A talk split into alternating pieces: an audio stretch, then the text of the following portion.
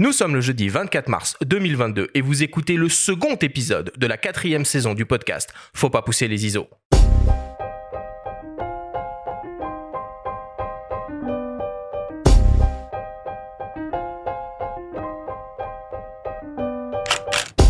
Bonjour à tous, je suis Arthur Azoulay et je vous souhaite la bienvenue sur Faut pas pousser les ISO, le podcast entièrement dédié à l'image pour tous les passionnés de photos et de vidéos. Aujourd'hui, c'est le premier au coin du feu de la quatrième saison du podcast. Nous avons le grand plaisir de recevoir le photographe, vidéaste et réalisateur Alexis Berg qui va nous parler de son parcours, de son univers et nous faire découvrir une incroyable et légendaire course à pied d'ultra trail qui se déroule tous les ans aux États-Unis et que moins de 1% des participants arrivent à terminer. Cet épisode vous est présenté par Canon et sa gamme EOS R, les hybrides plein format aux performances inédites pour une créativité sans limite.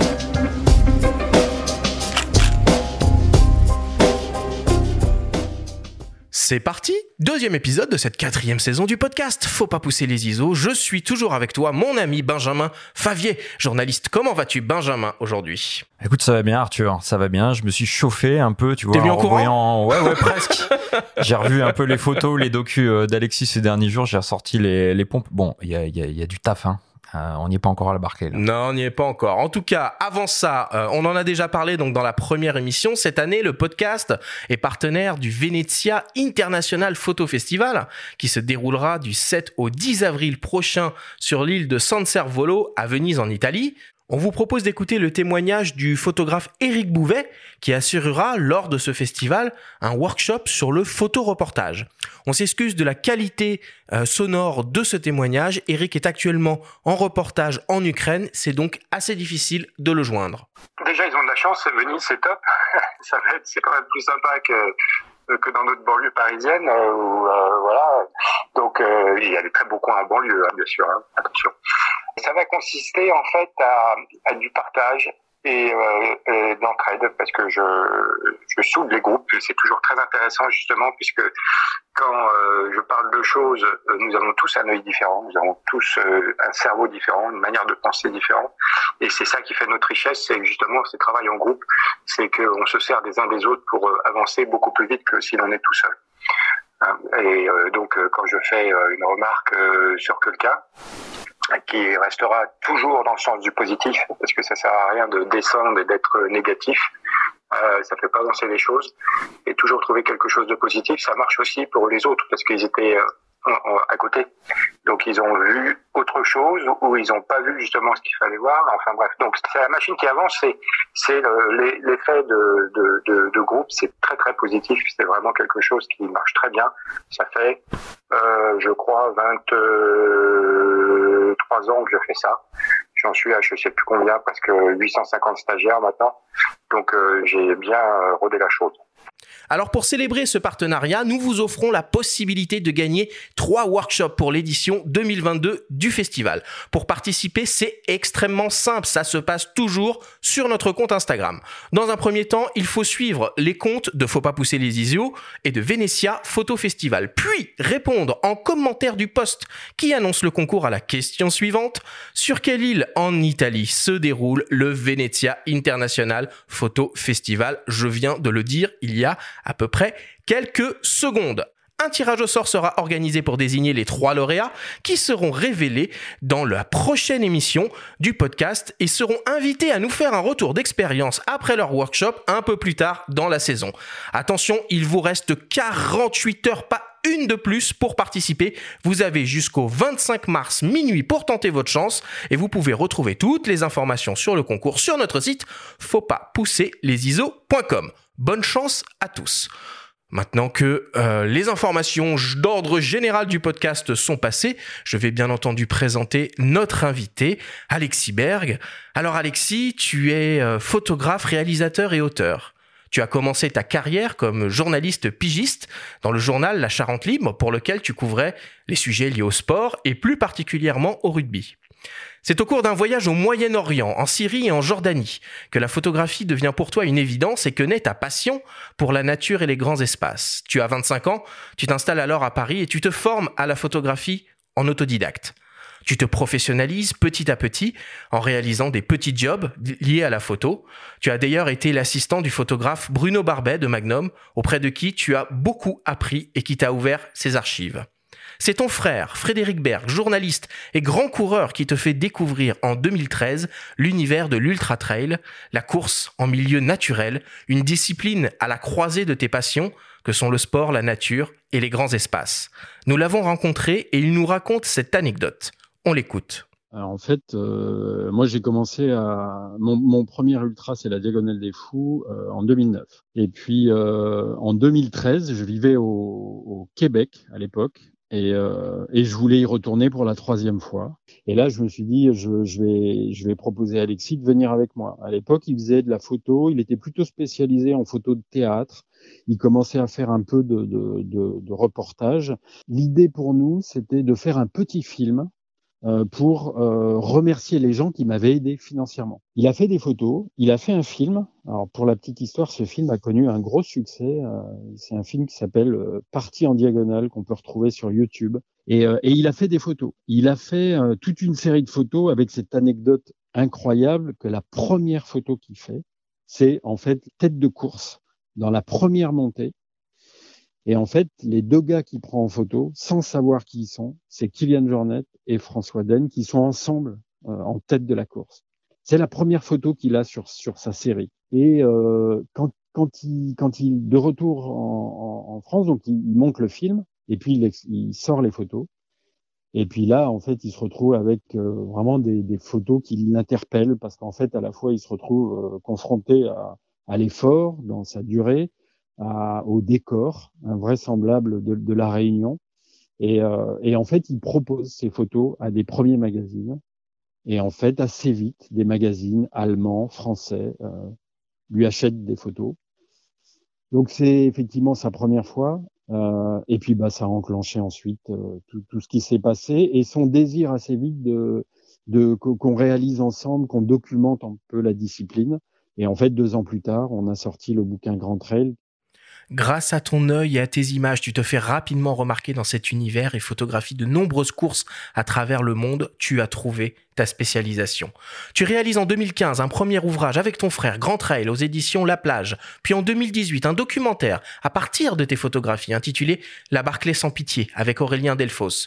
S'ensuit récemment un second film documentaire et un livre Les Finisseurs, édité par ta propre maison d'édition, Mons, toujours sur cette course légendaire et toujours aux côtés d'Aurélien Delfos, grand reporter et chef de service de l'équipe Explore.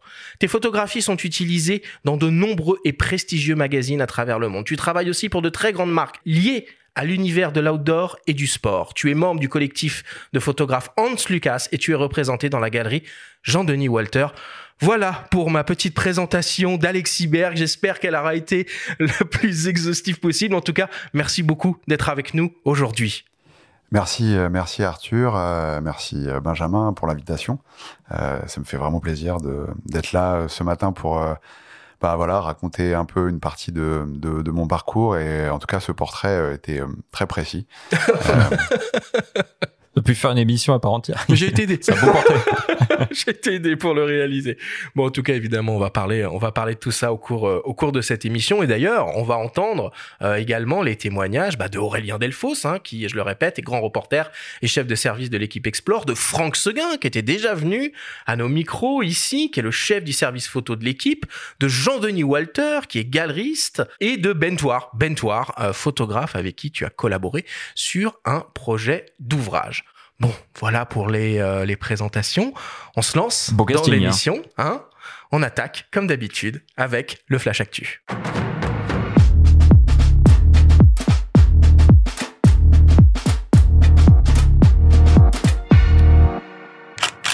Cette semaine, dans le Flash Actu, Sony dévoile son zoom 16-35 mm motorisé pour la vidéo. Laowa lance un nouveau 25 mm conçu pour les hybrides micro 4 tiers et Canon ouvre la participation aux deux bourses décernées à l'occasion du festival Visa pour l'image.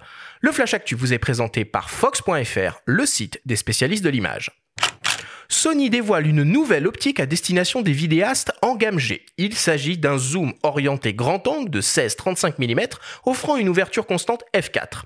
Particularité de l'objectif, il est équipé d'une motorisation interne pour le zoom afin de réaliser simplement des changements de valeur de plan fluide en vidéo. L'objectif exploite trois éléments asphériques et un verre ED. Le constructeur annonce une qualité d'image exceptionnelle à toutes les focales et une très bonne gestion des aberrations chromatiques. On retrouve un système autofocus et de zooming assuré par six moteurs linéaires et vidéo oblige, la mise au point et le système de zoom sont internes et ne modifient pas les dimensions de l'objectif. L'objectif mesure d'ailleurs près de 9 cm de long et pèse environ 350 grammes. Le nouveau Sony 1635 mm f4 PZG sera disponible en mai 2022 et proposé au prix de 1500 euros. Toujours côté optique, la société Venus Optics annonce l'arrivée d'une nouvelle focale fixe ultra lumineuse à destination des boîtiers équipés de la monture micro 4 tiers. Il s'agit du Laowa 25 mm f095 MFT Apo en gamme Argus.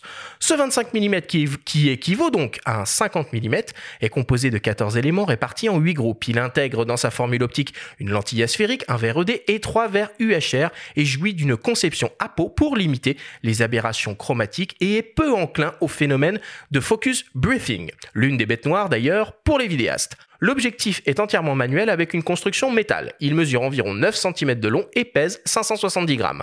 Le Laowa Argus 25 mm f095 MFT Apo sera disponible courant avril et proposé au prix de 549 euros.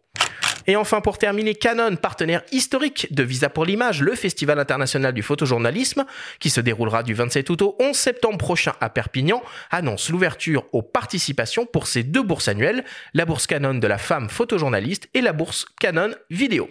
L'année dernière, c'est la photographe américaine Acacia Johnson, qui a remporté la bourse de la femme photojournaliste pour son reportage sur les pilotes de brousse qui relient l'Alaska rural, et le réalisateur français Camille Migneran, qui a remporté la bourse vidéo pour son projet de documentaire Les Invisibles sur les travailleurs illégaux en France. Ils ont tous deux remporté la somme de 8000 euros pour mener à bien leurs projets qui seront naturellement présentés lors de l'édition 2022 du festival. Toutes les informations relatives à ces deux bourses et les modalités de participation sont à retrouver sur le site du festival www.visapourlimage.com.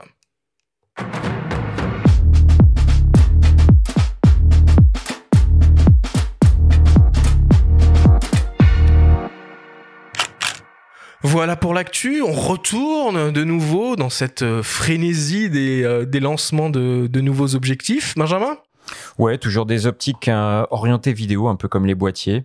Bon, cette optique Sony, elle va être intéressante hein, pour ceux qui font de la vidéo. Euh, le, système Power Zoom, ça permet de faire des effets assez créatifs. C'est vraiment utilisé. En prise de vue, bien sûr, mais alors c'est vraiment très spécifique. D'ailleurs, euh, il conseille de l'utiliser avec certains boîtiers, notamment les FX3 ou le ZVE10, qui ont des petits leviers au niveau du, déclencheur qui permettent d'actionner le zoom, comme on le ferait sur des bridges ou des des, des compacts un peu à l'ancienne, et des caméras de cinéma, de cinéma, de télévision, je veux dire. C'est vraiment très particulier comme usage. Donc euh, quelqu'un qui cherche une optique euh, grand angle, un 1635 classique, ira pas forcément vers ce modèle-là qui a trois bagues, euh, qui est vraiment une ergonomie dédiée à la vidéo.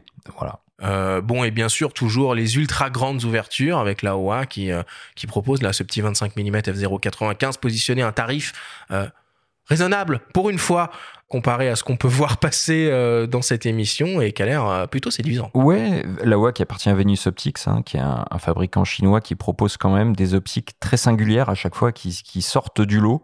Il y a du bon, il y a du moins bon, faut les mhm. tester avant. On n'a pas pu mettre la main dessus, on va pas se prononcer sur la qualité de cette optique-là. Néanmoins, ils ont le mérite de proposer des choses vraiment originales à des tarifs, comme tu l'as dit, abordables. Donc euh, voilà, ça, ça mérite d'être évoqué ce qu'on fait là. Alexis, euh, le festival Visa pour l'image, euh, j'entends euh, bourse vidéo Canon pour un projet de documentaire. Tout ça me paraît très cohérent par rapport à ton travail. Ouais, malheureusement, j'ai jamais encore eu la chance d'aller à Visa. Ça fait partie des choses qui trottent un peu dans un coin de ma tête. Et c'est vrai que je je cours pas trop les, euh, les bourses, euh, les choses comme ça. Euh, malheureusement, sans doute, c'est. Peut-être que ça veut dire que tu es occupé ailleurs sur d'autres terrains aussi. C'est peut-être ça. Ouais, non, non, c'est vrai. Pour la petite anecdote, il y avait là la commande photographique, la fameuse là. Ouais, ouais, ouais, ouais. Et, et en fait, j'ai laissé passer la date butoir et j'ai pas envoyé mon, mon dossier. ok, ça marche. Benjamin, est-ce que tu as repéré d'autres choses cette semaine? Alors moi, il me tarde d'aller à Visa, d'y retourner. C'est un événement que j'aime beaucoup. En général, on voit vraiment de superbes mmh. expositions. Cette année, ça va résonner de manière particulière en plus, j'imagine. Oui, mais ah bah, tu sais, un peu comme toutes les années finalement, parce qu'on se rend compte qu'il y a toujours des événements qui passent sous les écrans radars et mmh. qu'ils ont le mérite de mettre en, lumière. Et il faut préciser que ce n'est pas que de la photo de guerre pour les âmes sensibles qui euh, euh, craignent un petit peu euh, ce genre de, choc visuel. Ça, il y a Bayeux. Mais il y a, y a Bayeux qui, qui, fait ça aussi. Mais à Visa, on peut voir de tout. Il y a de plus en plus de sujets sur le climat aussi. L'an dernier, il y a eu des formidables rétrospectives sur l'œuvre de Vincent Munier, d'Éric Bouvet. Bon, c'est un événement qui est formidable. Il faut, il faut y aller.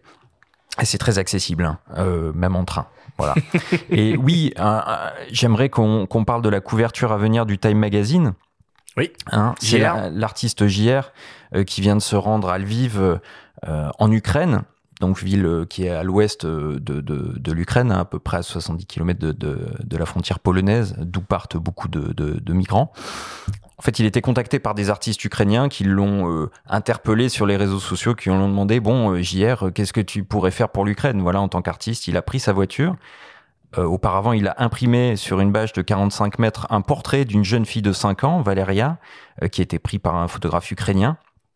Et il est allé, avec ses équipes et des gens sur place, déployer cette bâche au pied de l'Opéra national de Lviv.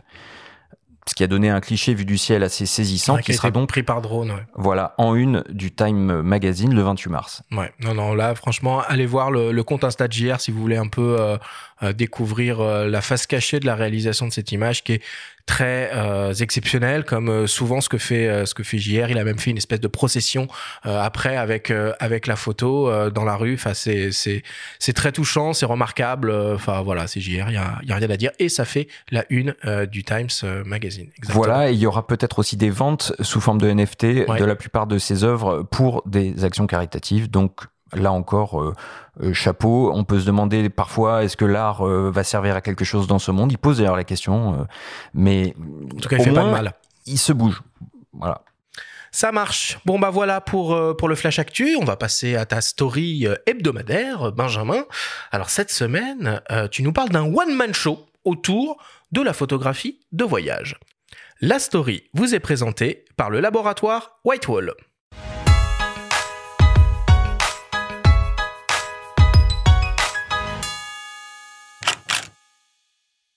C'est une soirée diapo pas comme les autres, à laquelle nous convie Loïc Bartolini.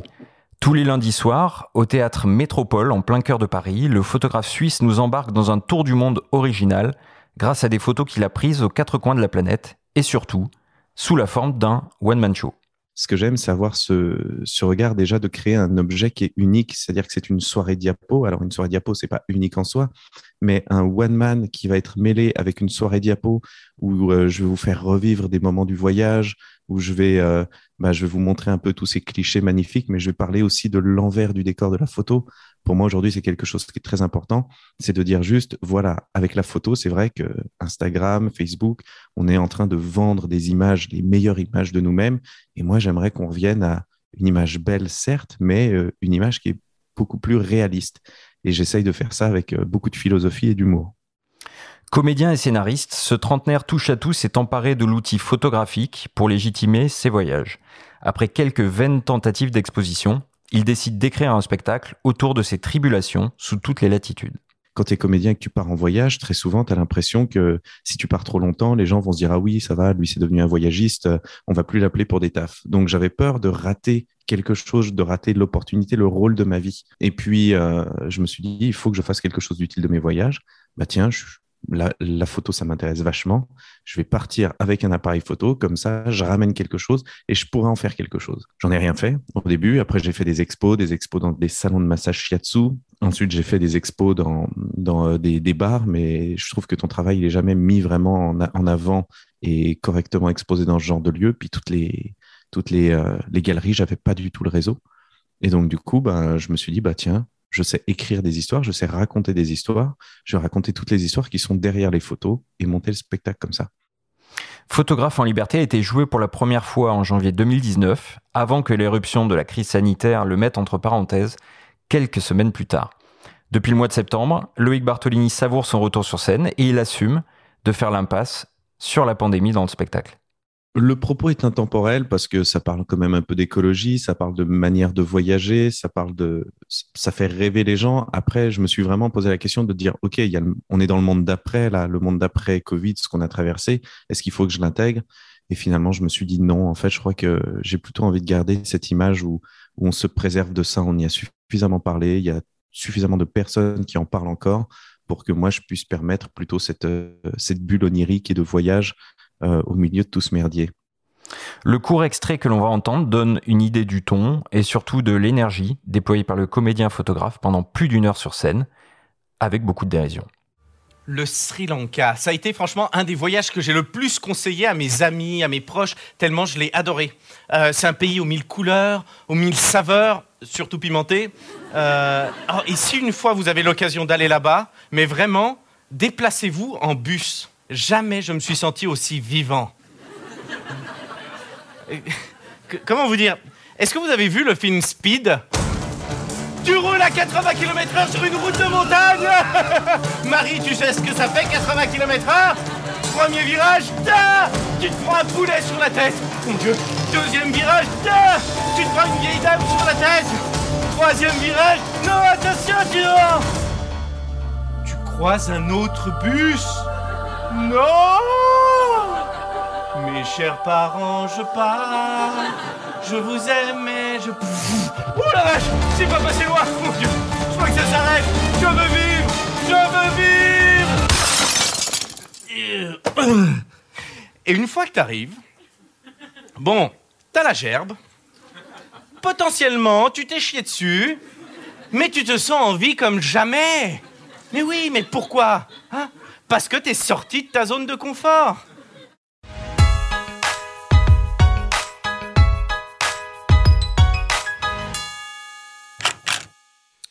Très cool, très cool tout ça. Où est-ce qu'on peut le voir ce, spectacle, Benjamin? Alors ce spectacle, on peut le voir à Paris tous les lundis soirs euh, à 20h au Métropole, en plein cœur de, Paris, donc dans le 9e euh, arrondissement, jusqu'à la fin du mois de mai. Puis euh, il va tourner en France aussi à Avignon au mois de juillet pendant le festival. Mhm. Il sera aussi au mois d'avril à Brive, à Aix-en-Provence. Vous pouvez retrouver toutes les dates sur les différents réseaux sociaux. Euh, je conseille d'aller voir, c'est original. Euh, franchement, c'est osé, c'est culotté. Un photographe qui part de voyage comme ça, qui arrive à en faire rire, c'est hyper visuel, donc c'est dur de, s'en rendre compte comme ça euh, uniquement par le son. Mais ça, mérite vraiment le déplacement. Il déploie une énergie folle. Il arrive à faire plein, plein de choses autour du mime, autour de, de la photographie aussi. Il se moque pas mal de nous, hein, les geeks que nous sommes, avec tous les réglages et compagnie. Gilet à poche? Même pas, mais ou l'impossibilité tout simplement, ou l'absurdité de voyager avec euh, un ou une photographe, euh, voilà, euh, ça j'en dis pas plus, mais les gens qui l'ont fait savent très bien de quoi je parle. Donc, On va faire un épisode là-dessus, Benjamin, je pense. Ah, ça, ça mérite, ça mérite. tu seras l'invité. Et, et, en tout cas, ça veut dire qu'on reparle un peu de, ouais, ça reparle un peu de de voyage, de photos. bon, moi, ça me fait plaisir. Il a délibérément choisi de pas évoquer la Covid. il bah, explique pourquoi et ça fonctionne très bien, effectivement, le propos est intemporel. Euh, donc, euh, donc ça vaut le coup. Toi, euh, qui amené beaucoup voyager aussi, Alexis, est-ce que tu as, pâti justement de la Covid ces derniers mois ou comment, comment tu vis ça dans ton travail? Non, je dirais pas que j'en ai, j'en ai pâti. Je pense que j'étais loin d'être parmi ceux qui ont le plus eu à se, voilà, se, se, plaindre, etc. Ma situation a fait que euh, je suis resté en France, euh, bah voilà, comme un peu tout le monde. Euh, j'ai eu en plus la chance de ne pas rester à Paris. et puis c'est arrivé à un moment donné particulier où j'avais un gros projet de livre à écrire et donc ben voilà j'ai passé six mois à faire ça et c'est sûr que c'était une sorte d'interruption dans le, fil habituel des voyages ce qui en fait rencontrait aussi une envie personnelle de ralentir un petit peu c'est vrai que quand on, voilà quand on enchaîne beaucoup de, voyages à l'étranger pour euh, faire des photos, des reportages, etc. Euh, euh, arrive un moment donné où peut-être pas de la lassitude, mais on apprécie aussi de pouvoir prendre le temps de voilà de de pas être sans arrêt dans les bagages. Et donc et donc non, j'ai plutôt pris ça comme une respiration assez assez agréable en tout cas, là, quand je dis agréable, c'est voilà juste le Prendre fait du de, recul, quoi. le fait de pas avoir à voyager. Après, c'était aussi un moment euh, plein de d'inquiétudes pour tout le monde, pour des proches, voilà, pour les gens. Donc, je suis bien sûr aussi très sensible à ce que cette crise, elle a été pour pour plein de gens. Mais mais c'est vrai que pour moi, ça ça a été moins de voyages et en fait aussi des choses personnelles assez riches. En tout cas, ça fait euh, plaisir, moi je trouve, un peu de légèreté, un peu d'humour autour, faut, euh, autour de la photographie qui est quand même souvent euh, très très euh, sérieuse par ceux qui la regardent et ceux qui la font. Donc c'est c'est chouette. Merci merci Benjamin pour pour cette chouette découverte. On va aller voir le spectacle évidemment avec beaucoup de plaisir. Je vous propose maintenant qu'on fasse une petite pause, une petite respiration avant d'attaquer notre grande discussion au coin du feu avec Alexis Berg. On revient dans quelques secondes après une courte publicité. EOS R5, les nouvelles normes de la créativité. À l'instar de nombreux photographes et vidéastes du monde entier, explorez le potentiel créatif d'un boîtier qui mêle avec brio photo et vidéo. Le Canon EOS R5. Cadence à 20 images secondes, ultra haute définition de 45 mégapixels, vidéo RAW 8K, stabilisation 5 axes, 5940 points d'autofocus et suivi intelligent du sujet. Ces performances exceptionnelles, associées à des technologies parmi les plus innovantes du marché, le placent comme l'outil ultime des créateurs d'images. Du grand angle au super téléobjectif, l'EOS R5, associé aux 26 objectifs de la gamme RF, est un véritable révélateur de talent. Plus d'infos sur canon.fr slash caméra slash EOS-R5. Nous sommes de retour dans Faut pas pousser les ISO avec Alexis Berg pour une grande discussion au coin du feu. Alors Alexis, tu t'es fait une spécialité de l'univers de l'outdoor et plus précisément de celui de ce sport qu'est l'ultra trail.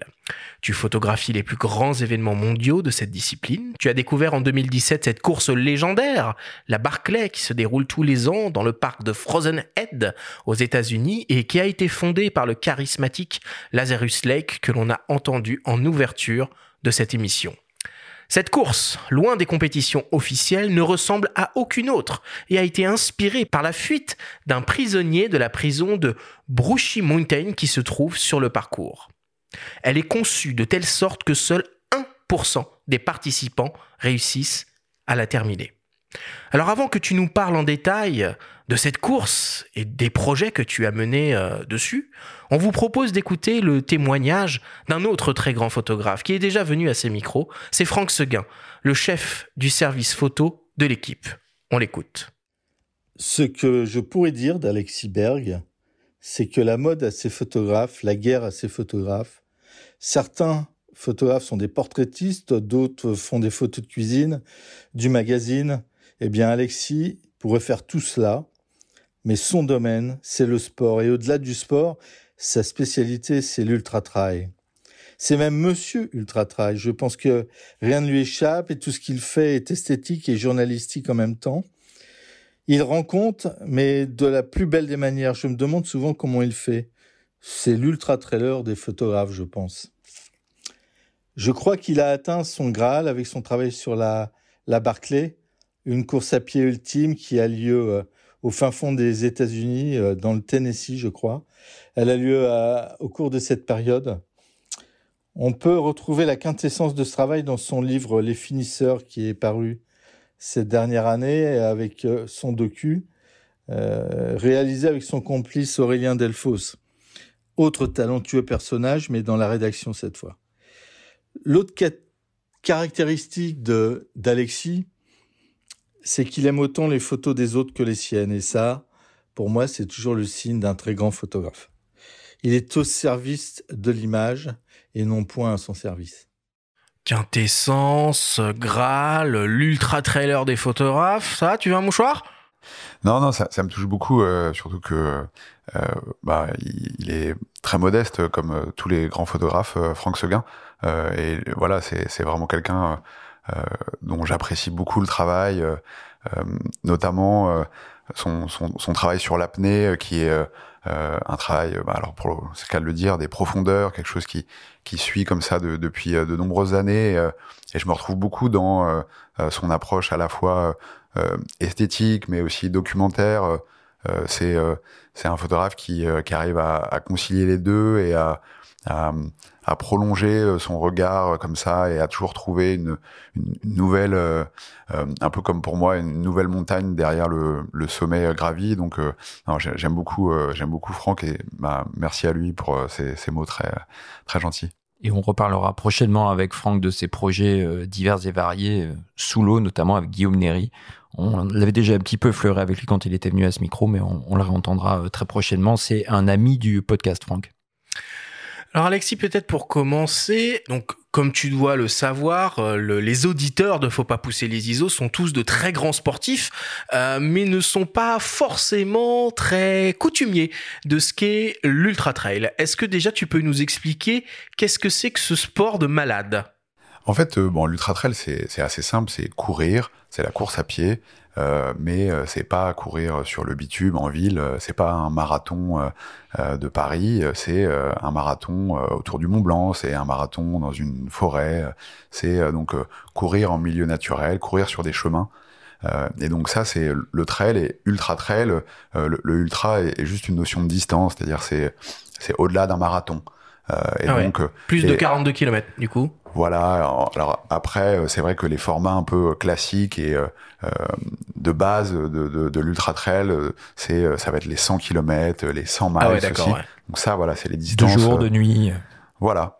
Euh, et donc l'ultra trail, c'est c'est la course à pied, c'est tout simple. Il n'y a pas de de règles bien différentes. Il y a du matériel un peu différent parce qu'on passe des fois une nuit en montagne et donc voilà, on emmène un peu de quoi pouvoir se, se, se, protéger des des éléments, mais sinon une lampe frontale par exemple. Mais mais c'est donc voilà la course à pied extrême, pas toujours euh, euh, forcément euh, très extrême. C'est-à-dire que voilà, il y a des ultra trails qui peuvent se passer en région parisienne, c'est tout à fait possible. Et puis il y en a en haute montagne aussi, ce qui est ce qui est le plus souvent le cas. Alors là, tu reviens, hein, il y a quelques quelques jours de l'édition 2022 de la de la Barclay. Est-ce qu'il y a eu des finisseurs cette année?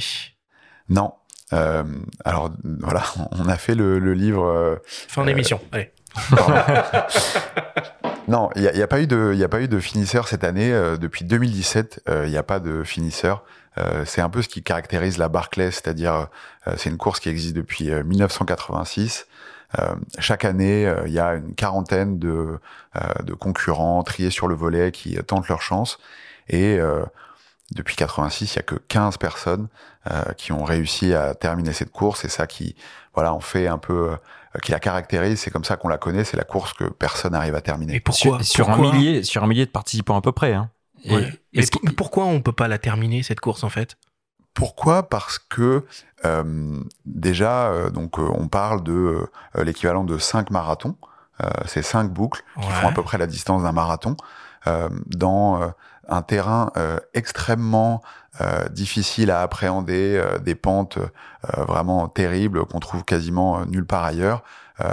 au fond de l'hiver, on est en mars dans un moment où il fait toujours pas très beau, il y a de la brume, il y a de la pluie, il fait très froid la nuit, et c'est une course qui se passe off-trail, donc il faut arriver à faire son chemin dans des champs de ronces, il faut euh, éviter euh, euh, des obstacles naturels qui sont vraiment voilà, c'est tout sauf une petite randonnée sur un sur un chemin tracé. Et ça ralentit énormément la progression des, des concurrents. Et donc ils sont ils sont très lents par rapport en comparaison avec une autre course par rapport à un autre ultra trail.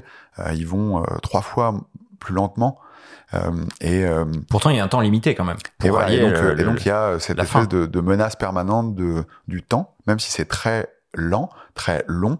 Euh, il y a 60 heures, et pour les concurrents la Barclay, c'est que 60 heures. Et, euh, et en fait, c'est par rapport au, au, défi, par rapport à la difficulté de cette course, arriver à finir en 60 heures, c'est presque impossible. Et c'est rendu possible que par quelques euh, voilà surhommes. Et, pourtant, ce qui les oui, mais leur profil, c'est intéressant quand même, parce qu'on peut se dire, ils sont complètement fous, ils sont complètement tarés. Et ce qui ressort un petit peu de tes productions, et ça on y reviendra plus tard sur tes euh, les supports au travers desquels tu montres euh, tout ça, mais c'est que ce qui les attire dans cet événement, c'est la forte probabilité de l'échec en fait. Ouais. Ce qui est intéressant avec la Barclay, c'est que c'est vraiment une anomalie. Euh, on, on, on, met la Barclay dans l'ultra trail. En fait, la Barclay, c'est quelque chose de tellement particulier euh, que c'est très difficile de, de pouvoir le de pouvoir comparer cette course avec d'autres choses, avec euh, d'autres événements sportifs. C'est d'ailleurs à la frontière. Est-ce que c'est vraiment un événement sportif? C'est quelque chose de euh, de une histoire orale qui se partage avec seulement quelques invités chaque année dans ce parc du Tennessee, Frozen qui est entouré de prisons. C'est c'est un endroit qui vraiment a rien, enfin qui ressemble pas du tout euh, à ce qu'on peut avoir l'habitude de euh, voilà de se représenter d'un événement euh, sportif et, et cette anomalie sur sur les sur les concurrents ce qui, ce qui nous nous a toujours intéressé, donc je dis nous avec Aurélien, mais moi comme photographe, c'est que on n'a pas affaire à des athlètes de haut niveau a priori. cette course qui est réputée comme étant la plus dure du monde, on se rend compte que ceux qui arrivent à aller loin, euh, c'est pas euh, par leur qualité athlétique euh, qu'ils y parviennent. C'est par d'autres qualités. Alors ces autres qualités, bah, quelles sont-elles? C'est ça la question, et c'est ça qui est intéressant. c'est des souvent des qualités alors évidemment, il y a une, part comme ça de, de, dureté psychologique, de d'obsession, et aussi une forme, une forme d'intelligence particulière à ce défi-là. Et ça, c'est quand même hyper intéressant de se dire que cette course qui serait la plus dure du monde, euh, finalement, le, secret, il est pas athlétique. Euh, ça rend aussi. Voilà, il est pas nutritif non plus. Hein. il est... quand on voit ce dans les films. ouais, quand on voit ce qu'il mange pour, euh, enfin, c'est absolument inimaginable. C'est, c'est, ouais, c'est vrai. Cette année, euh, j'étais là en train de voir une, une très très forte concurrente qui se préparait. Et elle avait un sac de friandises qui ressemble à ce qu'on trouve à Noël dans les dans les euh, voilà, dans les sacs euh, surprises avec euh, tout ce qu'il y a de plus sucré. En fait, c'est vrai que c'est pas du tout l'école de diététique qu'on pourrait croire. Et d'ailleurs, souvent les ultra trailers sont un peu caricaturés. voilà, vous les les, les mangeurs de graines ou je sais pas comment on peut caricaturer ça. en fait, non. Souvent, on se rend compte que là, voilà, les, gens ils mangent des sucreries, des pizzas et ils sont très contents. Et, et cette année, le celui qui est allé le plus loin, euh, quelques secondes après avoir euh, renoncé, la première chose qu'il a demandé, c'était une bière. Mmh. Moi, j'ai un souvenir comme ça. Mon oncle est un grand euh, marathonien amateur, et j'avais souvenir quand il venait faire le, marathon de Paris, il, dormait chez nous et il, se réveillait. Il mettait un réveil, je crois, à 4 heures ou 6 heures du matin pour se taper un plat de pâtes, pour que voilà les sucres lents soient efficaces au moment opportun pendant pendant la course. Donc du coup, c'est des conditions extrêmement difficiles hein, pour les pour les participants, mais j'imagine aussi pour toi en tant que photographe sur place. Voilà, t'es t'es t'es avec eux, t'es dans les ronces, t'es dans la boue, t'es dans le froid. Comment ça comment comment tu gères tout ça? Alors c'est une des autres particularités de la Barclay, c'est euh, c'est une course qui se raconte. Euh, les, les concurrents, ils partent euh, dans l'inconnu. Euh, on ne sait pas trop où ils sont. Il n'y a pas de GPS, il n'y a pas de téléphone portable. Euh, ils reviennent ou ils reviennent pas. On les attend, on, scrute un peu euh, le, le, le, bout du chemin. Et on... Quand tu dis qu'ils reviennent pas, il n'y a pas de mort hein, quand même. Non, il n'y a, jamais eu de, il y a jamais eu d'accident. Ils s'égarent, mais mais mais parfois il peut arriver longtemps. Cette année, il y a quand même un des concurrents qui a été ramené par le shérif du coin. il était en train de parler à des poubelles dans la ville dans la ville voisine, pris d'hallucination. Euh, c'est plutôt ce genre d'histoire. Et, euh, c'est ça aussi, euh, voilà, la Barclay, c'est c'est quelque chose qu'on qu'on imagine, c'est c'est c'est ça se passe beaucoup dans dans dans le récit, dans l'imaginaire, et donc pour un photographe, c'est à la fois ça peut être très frustrant. Il y a des photographes qui viennent à la Barclay, ils comprennent pas parce qu'on l'organisateur, il est il est parmi ces nombreuses facéties, l'une d'entre elles, c'est d'expliquer euh, aux gens qui viennent, les médias, les photographes, euh, leur dire en fait, vous n'avez pas le droit d'aller sur le parcours pour faire des images. Ah si, en fait, vous avez, il y a le plus haut sommet, là, vous avez le droit d'y aller. Vous avez euh, environ une cinquantaine de mètres, vous pouvez faire vos images. Et puis sinon, non, bah ici au camp, C'est-à-dire le, le point de départ et le point d'arrivée, là, vous pouvez faire des images. Ok, ouais. Donc il n'y a pas de camions comme au Tour de France euh, qui suivent les coureurs. euh, Il y a rien du tout, et puis il est interdit d'aller sur le parcours Ouais. pour euh, faire des images. C'est-à-dire que euh, l'expérience euh, des euh, concurrents euh, doit rester intacte. Euh, et donc, ils sont livrés à eux-mêmes. Et donc, on n'est pas là à faire des images. Euh, moi, avec le temps, j'ai appris à essayer de retourner cette contrainte. euh, et euh, et j'adore faire des photos à la Barclay. Euh, mais aussi parce que, euh, voilà, je j'aime beaucoup cette euh, cette cette partie imaginaire que la course implique et qui fait que on n'est on n'est pas sur un événement sur lequel on peut avoir une espèce de prise comme d'habitude et ça nous amène à, à, à changer de regard et à essayer de raconter la chose différemment. Je pense que c'est un exercice photographique vraiment intéressant. Mais ça veut dire que tu t'astreins aussi à ne pas dormir parfois ou à embrasser le même rythme que les coureurs? Comment tu fonctionnes euh, sur place Oui, c'est vrai que euh, j'ai appris euh, depuis que je photographie les ultra trails à avoir une gestion de mon sommeil un peu différente que dans mes jeunes années où je me couchais tard et où je me réveillais bien tard aussi. Et aujourd'hui, je oui, j'ai pris l'habitude de des fois pas dormir pendant deux nuits ou grappiller des bouts de sommeil à l'arrière du van dans lequel on était. Euh, C'est comme ça. Ça fait partie aussi du du charme de euh, de, de ce genre d'événement. euh, moi, je voilà, j'ai pas, je peux pas vraiment courir en fait sur une course pour une raison simple, c'est que j'ai un sac avec deux boîtiers, six objectifs, ça fait une douzaine de kilos. euh, on court pas dans ces conditions-là, en descente peut-être un tout petit peu, Euh, mais euh, mais oui, c'est des, des très longues journées, nuits. Euh, mais c'est aussi ça qui qui, qui fait partie de, de l'aventure de, de ce genre d'événement. Alors quand on regarde un peu tes, les images hein, que, tu, euh, que tu as fait depuis euh, plusieurs années sur, euh, sur cette course, il y a vraiment une esthétique particulière qui s'en, qui s'en dégage. Tu as fait le choix du, du noir et blanc très contrasté, tu as fait le choix d'une ambiance un peu mystérieuse. Tout ça, c'est des partis pris de, de ta part ou ou- ou en fait c'est assez réaliste de, de, de, de l'ambiance qu'on peut trouver là-bas? Je dirais que euh, pour moi, c'est une transcription de, du mystère de, du lieu. Je n'ai pas vocation à vouloir le, le transformer. C'est comme ça que moi je vois euh, ce parc. C'est comme ça que je vois cet événement. Euh, après, je, je, moi, mes images, et c'est vrai pour la Barclay en particulier, euh, elles sont euh, euh, issues sans doute de, euh, je vais dire, du cinéma. C'est-à-dire que c'est sans doute par là que mon œil euh, il s'est le plus formé. Et euh, c'est euh, sans doute euh, les images du cinéma qui euh, euh, le plus euh, fondent euh, dans mon imaginaire euh, ma manière de faire des photos. Euh, et donc, euh, la Barclay, pour moi, c'est un endroit euh, très riche euh, à ce niveau-là parce que, bah ouais, c'est alors c'est les États-Unis et les États-Unis euh, pour beaucoup de nos esprits, euh, voilà, de, de- de ma génération, euh, c'est voilà, le cinéma nous a abreuvé euh, de d'images des États-Unis et donc en fait, euh, il y a plein de petits fragments des États-Unis euh, euh, dans ces photos-là et que et voilà, je sais que que je m'y attache. Euh, et, euh, et plus généralement, euh, ouais, le, le cinéma, c'est euh, euh, c'est ce qui euh, euh, vient toujours euh, un petit peu euh, euh, construire euh, mes esthétiques. Euh, J'ai fini par euh, devoir me résoudre à, à l'admettre. T'as des œuvres euh, références un petit peu en tête ou qui t'ont influencé?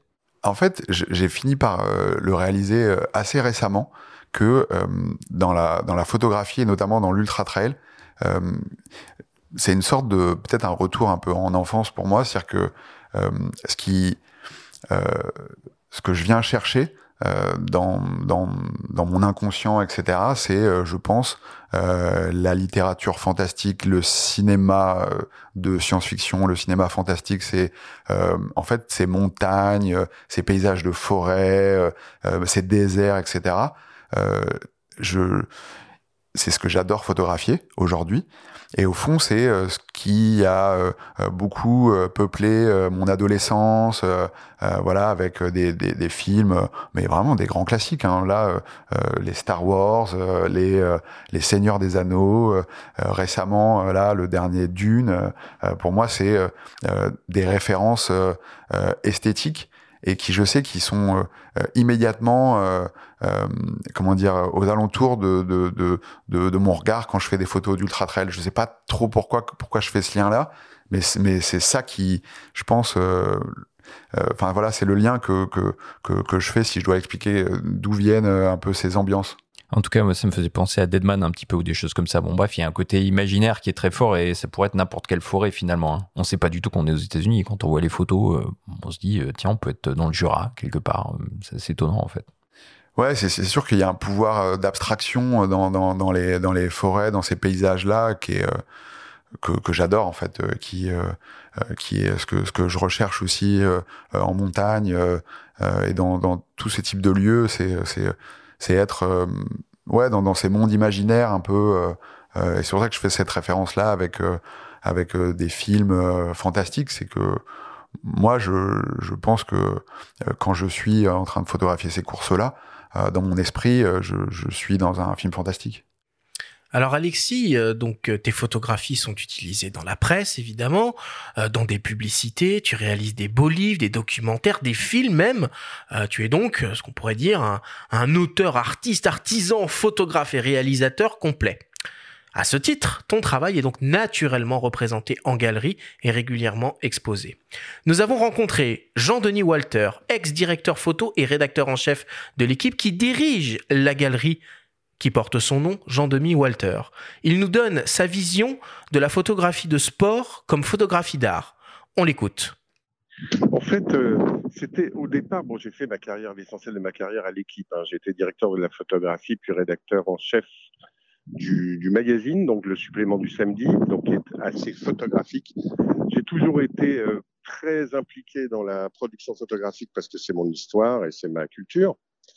Et en fait, c'est pendant ma carrière que je sentais de temps en temps, je voyais passer des choses, c'est pas tous les jours, hein, clairement, mais des, des, photographies où je me disais qu'il y avait vraiment un potentiel. C'est-à-dire que c'était pas une simple, c'est pas juste deux mecs qui se disputent un ballon, c'est que ça vous emmenait beaucoup plus loin que ça. Et comme j'étais déjà habitué des galeries, des foires de photos, ça me passionne hein, depuis toujours, je me suis dit que le sport, euh, qui était euh, considéré comme peu noble euh, à une époque, euh, avait euh, le, le c'était un thème extraordinaire et qu'il y avait certaines photographies qui étaient tout à fait, qui avaient le potentiel, je dirais, pour passer des, des pages d'un magazine au, au mur d'une galerie. Donc c'est né comme ça pendant ma carrière à l'équipe. Et la perception des gens, en fait, ça a été un, un, un, truc. Il y a beaucoup de gens qui sont rentrés dans l'univers de la galerie, qui ont même commencé à construire des collections et qui n'étaient pas du tout des collectionneurs de photographies au départ, mais qui, euh, par ce thème qui les inspirait, qui les, qui les enthousiasmait, les passionnait, euh, tout d'un coup, ils se sont dit, euh, acquérir une œuvre originale sur un thème qui m'est cher, c'est la bonne idée. Et donc, en fait, la, la, je dirais qu'il n'y a, pas vraiment de différence avec une œuvre photographique traditionnelle, c'est juste le thème qui change, mais il est tellement riche, tellement, il y a tellement d'émotions, il y a tellement de choses, euh, différentes cordes, en fait, qui peuvent vibrer, notamment celle de la nostalgie, aussi pour les photos un peu historiques, que, en fait, c'est plutôt bien perçu, heureusement pour moi d'ailleurs. Puis mon histoire avec Alexis, elle a démarré donc en 2015, je dirais que ça doit être, on travaille ensemble depuis 2015, et puis depuis, je le représente. Il n'avait pas d'expérience en galerie avant. Je pense, je suis même pas sûr qu'il avait pensé que son travail pouvait euh, y accéder. Mais euh, non seulement je l'ai encouragé, mais euh, ça, ça, se passe plutôt bien hein, pour Alexis, je dirais. Alors Alexis, est-ce que tu penses qu'il y a encore euh, finalement beaucoup de travail à faire pour faire accepter justement euh, la photographie de sport comme œuvre d'art? Bah, Je dirais que euh, la photographie euh, de sport, elle, elle, a cette particularité euh, d'être euh, énormément publiée en magazine. voilà, il y, a beaucoup de, de médias de, de sport. Il y a beaucoup plus d'espace pour la photo de sport que des fois pour le photojournalisme. Évidemment, il y a aussi plein de, de, magazines pour ça, mais c'est vrai que la photo de sport, c'est une photo d'actualité. C'est euh, on, on, couvre un événement. Euh, moi, ça m'est jamais arrivé, par exemple, de faire ça, de faire la photo dans un stade. mais voilà, quand on fait des photos d'un match de foot, on a son ordinateur à portée et en fait, à la mi-temps, on est déjà en train d'envoyer des photos. C'est c'est quelque chose dans l'immédiat de de Voire dans les premières minutes du match, ouais, on est sur l'immédiateté la plus totale. là, voilà, c'est c'est euh, c'est un monde euh, voilà qui est, qui est dans le flux et dans dans l'urgence un peu de, de l'actualité. Euh, et je pense que depuis toujours, les grands photographes de sport euh, qui euh, par leur métier euh, sont dans cette urgence là. ont aussi développé à côté une autre type de temporalité. Franck Seguin, je pense, il est vraiment dans là-dedans, c'est-à-dire c'est quelqu'un qui par son métier doit faire des photos dans l'urgence du quotidien qui va paraître, voilà. Mais à côté de ça, euh, eh ben ces photographes-là euh, euh, qui ont des vraiment un regard et une, une, vraie une esthétique et une recherche, etc. Ils ont développé un travail de reportage, ils ont essayé de, de construire comme ça des des séries à long terme et donc ça a fait et donc la galerie de, de Jean Denis.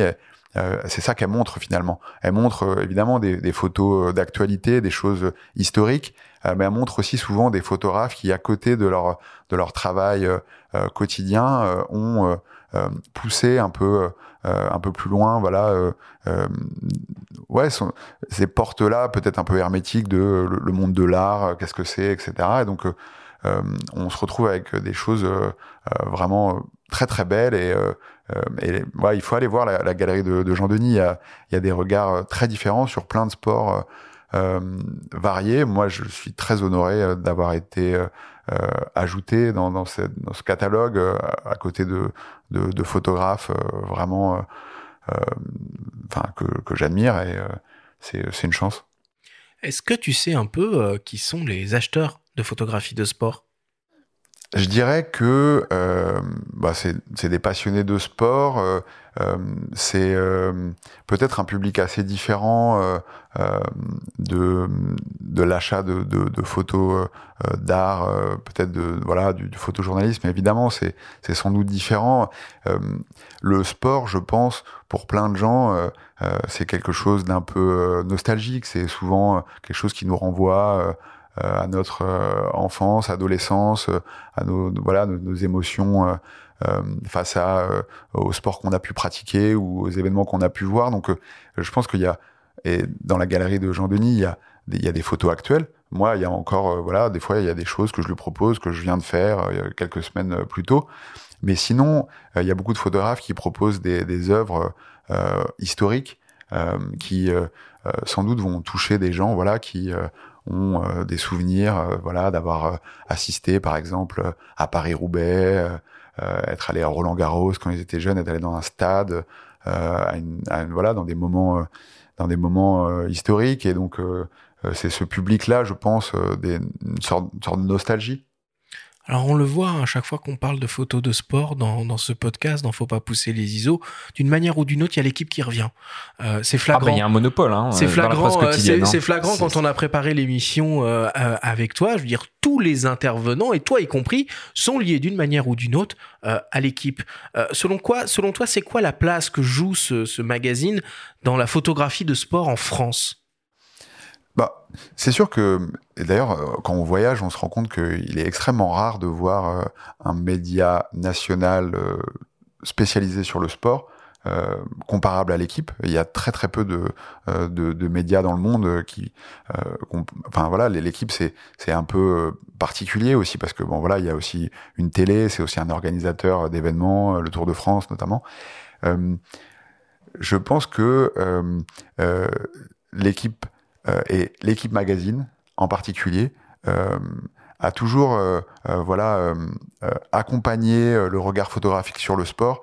Euh, l'équipe magazine, euh, il y a des grands reportages dedans, euh, mais il y a une place à la photographie euh, euh, qui peut-être est euh, pareil dans le monde de la photo de sport, euh, une sorte de euh, petit miracle encore euh, existant dans lequel on peut voir des, portfolios euh, au long cours euh, avec une, voilà, une, mise en valeur euh, du travail photographique. Euh, souvent, euh, euh, on a tendance, et c'est c'est le cas dans, dans plein de choses, mais dans la photo de sport, euh, la photo, elle est euh, une sorte de... euh, elle est je dirais pas qu'elle est accessoire, mais elle est un complément du texte, elle est un complément de l'histoire. L'équipe magazine propose souvent de mettre en valeur plus la photo que le texte. et ça, c'est assez rare. Et ça, c'est une vraie signature ouais, du magazine L'équipe qu'on trouve, qui est un supplément, hein, qu'on trouve que les week-ends et qui raconte souvent, comme tu le disais, des histoires à côté euh, du sport. Ça peut être euh, même sur les sports euh, paralympiques, toutes sortes de, de, sports, des petites histoires dans, la grande histoire, etc. Hum. Et notamment beaucoup Franck Séguin, c'est vrai. Alors la, la, photo la photographie de sport, c'est une discipline qui fait rêver beaucoup de gens, beaucoup de, de, jeunes photographes. tu me racontais quand on a préparé cette émission que tu avais fait ce choix de te spécialiser euh, dans un domaine en particulier, là en l'occurrence euh, euh, l'ultra trail. c'est ça un peu le, conseil que tu peux donner à un jeune photographe de sport qui, qui, aimerait sortir un peu du, lot, si on peut dire ça comme ça? Oui, alors je, je conseillerais de faire ce choix-là. Moi, j'ai presque pas l'impression d'avoir fait un choix, c'est-à-dire que ça m'est un peu arrivé par accident et j'ai réalisé euh, a posteriori euh, euh, ce que ça pouvait être utile quand on est photographe d'être à un moment donné de s'être spécialisé. de se contenter peut-être d'un domaine. alors ça peut peut-être frustrer des gens, mais moi, enfin fort heureusement, en rencontrant l'ultra trail, j'ai rencontré quelque chose très riche avec plein de possibilités de voyages, de lieux différents, etc. Et, c'est vrai que c'est beaucoup plus facile pour un jeune photographe euh, de euh, d'exister dans un domaine précis euh, plutôt que de évidemment vouloir faire un peu tout parce que voilà notre œil, notre intérêt est, bien plus vaste que ça. Moi évidemment il y a plein d'autres choses dans dans dans la vie qui m'intéressent, mais dans la photo c'est sûr que s'être arrêté quelque part, c'est ça qui permet aussi de euh, voilà, d'être euh, à un moment donné euh, identifié, reconnu et d'avoir un peu plus facilement peut-être aussi du boulot. c'est c'est sûr que c'est un, conseil que, que, je donne à tous les jeunes photographes. Et pour se lancer, est-ce qu'il faut se limiter à la photo ou aux jeunes générations, tu dirais désormais la vidéo est devenue incontournable? Toi-même d'ailleurs, tu en es euh, l'exemple. Qu'est-ce que tu conseillerais à des, jeunes qui voudraient se lancer? D'embrasser les deux médias? Je sais pas. Euh, c'est-à-dire que si. Euh, en fait, c'est pas vraiment possible de faire les deux en même temps. Et ça, euh, c'est quelque chose, des fois, on, des fois, on nous le demande et euh, moi, je, je refuse maintenant. Euh, Alors, on dit qu'avec les définitions vidéo actuelles, notamment la 8K sur un EOS R5, on peut extraire des images de 30 millions de pixels et du coup, capter un 100 mètres deviendra absolument possible. En plus, il n'y a plus de rolling shutter, donc on pourra extraire une image haute définition d'une séquence vidéo. C'est vrai, c'est vrai, mais, c'est vrai que l'outil, l'outil le permet. et c'est d'ailleurs pour cette raison que autant de personnes sont polyvalentes et, et font les deux. au même moment, moi, je trouve difficile euh, d'arriver à, à, concilier les deux parce que c'est c'est pas pareil dans la construction de, du cadre, dans en fait, notre esprit, pour moi, il fonctionne pas pareil quand on fait des photos et quand on filme. Euh, et c'est hyper intéressant d'avoir un outil qui permet de faire les deux à des moments différents. Euh, et donc, euh, moi, je pense que euh, c'est hyper intéressant pour euh, euh, un jeune photographe d'être capable aussi de filmer parce que c'est sûr que c'est quelque chose de très complémentaire. Mais il faut savoir aussi avoir l'exigence de l'un et de l'autre et d'être capable de, de savoir très bien faire l'un ou l'autre plutôt que de, de, faire un peu les deux. ouais, c'est ce que je conseillerais de, de quand même de, de, de garder une exigence quoi. Ah bah, je suis totalement d'accord, surtout que beaucoup de grands réalisateurs ont d'abord été de grands photographes et l'œil, l'éducation de l'œil se fait souvent sur la prise de vue fixe avant qu'elle soit animée. Petite parenthèse. Alors, euh, Alexis, euh, moi j'aimerais bien qu'on parle un peu de, ta technique de photographe et du, euh, et du matériel que tu utilises. Alors, j'ai cru comprendre que tu es un utilisateur de la première heure de boîtier Canon, que tu es tombé dans la marmite Canon quand tu étais petit, que tu as commencé avec un réflexe numérique, le célèbre EOS 400D. Euh, tu peux un peu nous, nous raconter du coup ton, bah, ton rapport au matos c'est un peu euh, voilà les, les, boîtiers par lesquels tu es passé Est-ce que maintenant tu travailles euh, à l'EOS R5 Oui. Euh, donc en effet, euh, mon, mon premier boîtier. Euh, alors j'ai pas vraiment euh, l'histoire des fois classique euh, des photographes euh, qui ont eu un appareil depuis tout petit, etc. Euh, enfin voilà, ce roman un peu initiatique, il est comme ça, il est un peu à contre-courant pour moi. On, m'a offert un appareil photo, j'avais, euh, je sais pas, euh, euh, peut-être 20, 22, 23 ans. donc voilà, un, premier, un premier Canon. et, j'ai tout de suite quand même eu une certaine relation, je dirais. bah, j'ai tout de suite compris un peu comment l'outil allait fonctionner et, et, ça a été pour moi hyper intéressant d'avoir avec le numérique cette possibilité de, de tout de suite euh, euh, comprendre le résultat de mes choix. Euh, J'ai euh, sans trop euh, euh, savoir pourquoi j'ai tout de suite décidé de travailler en manuel et, euh, évidemment c'est la meilleure des écoles euh, avec un numérique. On, on- si on arrive un peu à, à être curieux de, euh, du résultat, on, peut apprendre la photo euh, assez simplement. Et donc voilà, c'est comme ça que j'ai appris la photo avec un avec un, premier réflexe numérique. Euh, et euh, et puis euh, tout à l'heure, euh, Arthur, tu racontais euh, donc voilà ce, ce voyage que j'ai fait au Proche-Orient qui euh, qui est assez euh, euh, avec un peu le virage de mon rapport à la photographie. Euh, euh, juste avant de partir, j'avais acheté donc un, un Canon 5D, la première euh, génération de plein format, plein format numérique euh, abordable, on va dire. voilà, donc j'avais euh, j'avais acheté ce boîtier là. Je me souviens, j'avais euh, on m'avait conseillé un photographe euh, m'avait conseillé euh, un, un 24 mm. Donc je suis parti avec euh, le 24 mm de euh, un, un, un 4 euh, qui était euh, un- en- encore aujourd'hui un objectif que que j'adore. Euh, et euh, donc je suis parti euh, voilà comme ça. euh, et euh, c'est vrai que c'est dans ce voyage là que mon histoire avec la photographie a réellement commencé. Euh, c'était la première fois que je partais euh, à l'étranger, un peu comme ça, un peu tout seul, euh, et, euh, et un peu mon interface avec euh, euh, avec ce monde étranger, ça a été euh, ça a été la photographie, ça a été ma, ma manière de de, de de communiquer avec euh, voilà quelque chose qui m'était complètement étranger. euh, et, euh, et après ça, donc euh, voilà Canon euh, 5D, euh, j'ai euh, épuisé chacune des générations. T'es passé sur la série 1D ou pas? Non, j'ai toujours, euh, je suis toujours resté avec le 5D, donc j'ai eu euh, le 1, le 2, le 3, le 4. Euh, et puis euh, là, depuis maintenant euh, peut-être un an, euh, je suis donc passé au R5. Euh, il m'a fallu euh, une petite phase d'adaptation. euh, parce que c'est vrai que euh, La visée peu- électronique, c'est quoi, c'est, quoi qui t'a le plus perturbé? Non, je dirais c'est pour avoir euh, toujours été très fidèle aux mêmes boîtiers, aux mêmes optiques, etc. euh, je pense que c'est ça aussi un peu le savoir-faire du photographe, c'est de, de connaître euh, son matériel, de d'avoir une sorte de, de croyance, de foi euh, dans le résultat, dans euh, les La attentes, confiance. voilà qu'on peut avoir. euh, et, euh, et ça, moi, c'est quelque chose que c'est pour ça que je suis resté au- au- aussi fidèle au même boîtier. euh, C'est parce que euh, quand je suis sur le terrain, j'ai j'ai besoin de. C'est presque un peu un lien magique entre euh, voilà, je sais ce qui va se passer, je sais ce qui va se passer euh, quand je vais développer les photos, etc. Euh, et c'est sûr que quand on change euh, de manière euh, voilà d'un outil aussi différent avec peut-être le, le R5, euh, il m'a fallu un peu de temps pour renouveler euh, ce, cette espèce de, de lien qui se passe entre entre l'objet et l'image. Euh, et euh, il m'a ouais, il m'a fallu quelques semaines et maintenant je suis quasiment incapable de, de enfin je suis incapable de, de faire euh, marche arrière. Euh, au début, je voilà, je surexposais un peu mes images. Euh, j'étais, euh, mais ma gestion des, des euh, de l'ombre était euh, était était pas exactement celle celle dont j'avais l'habitude. Et en fait, très vite, j'ai voilà, j'ai pris le pli et aujourd'hui, je fais des choses que j'arrivais pas à faire avec le, le dernier Mark IV.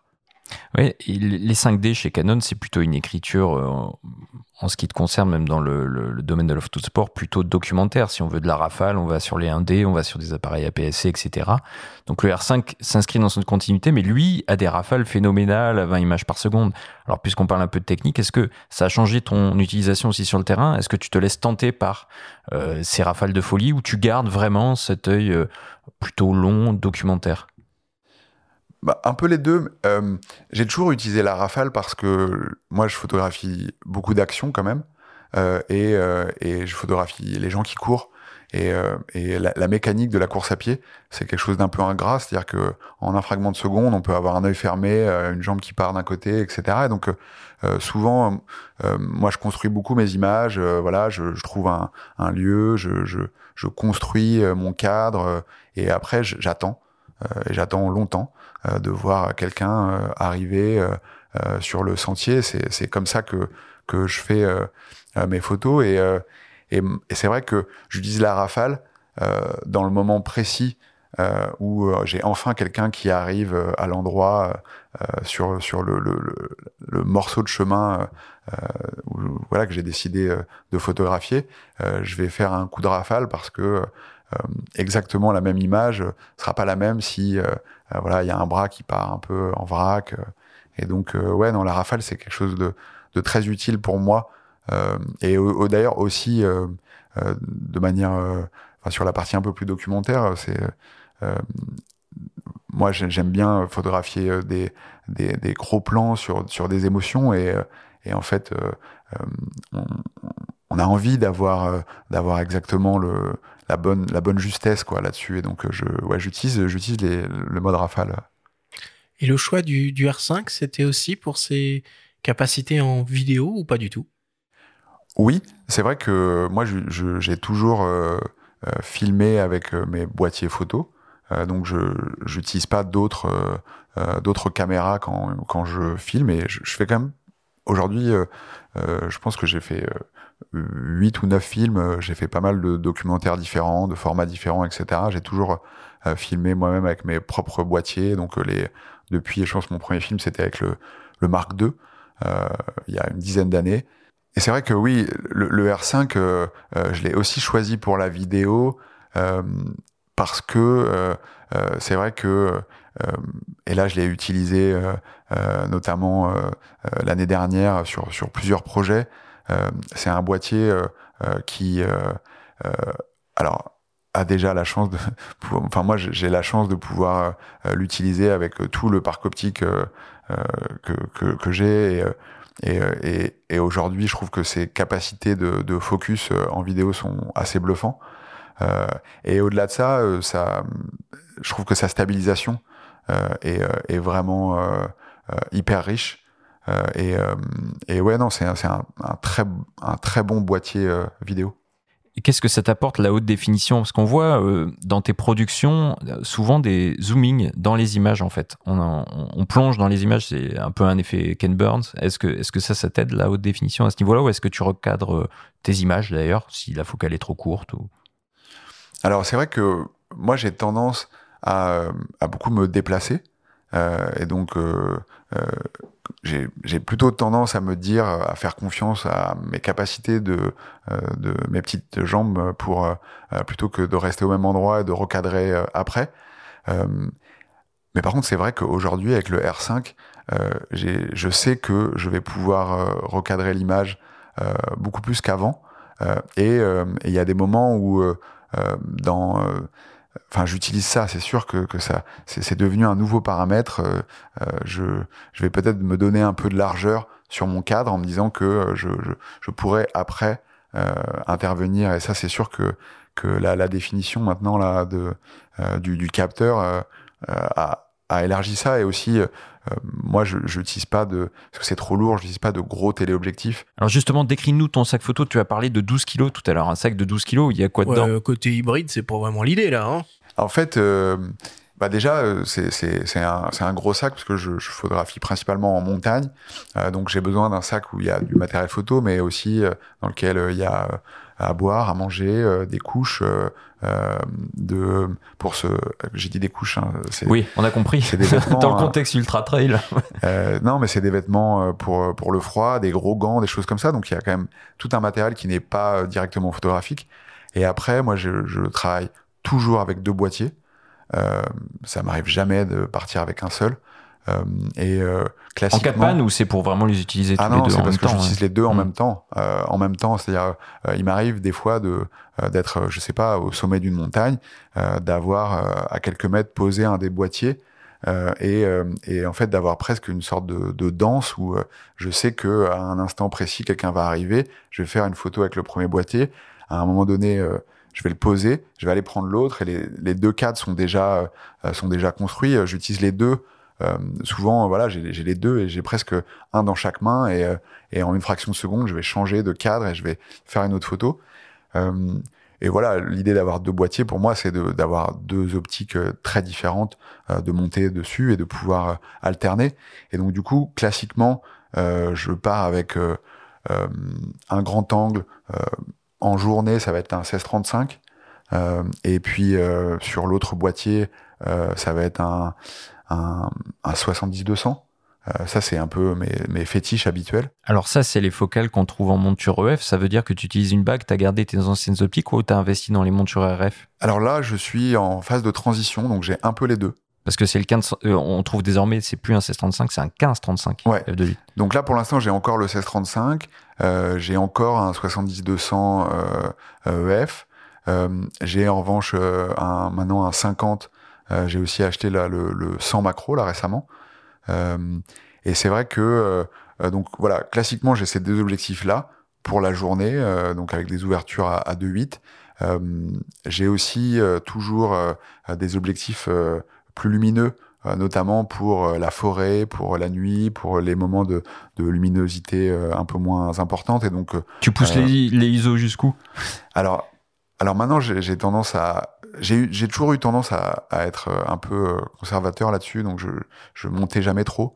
Euh, J'avoue que euh, 3200 pendant longtemps c'était un peu euh, ma limite, parce que aussi c'est une histoire après d'esthétique, de rendu, etc.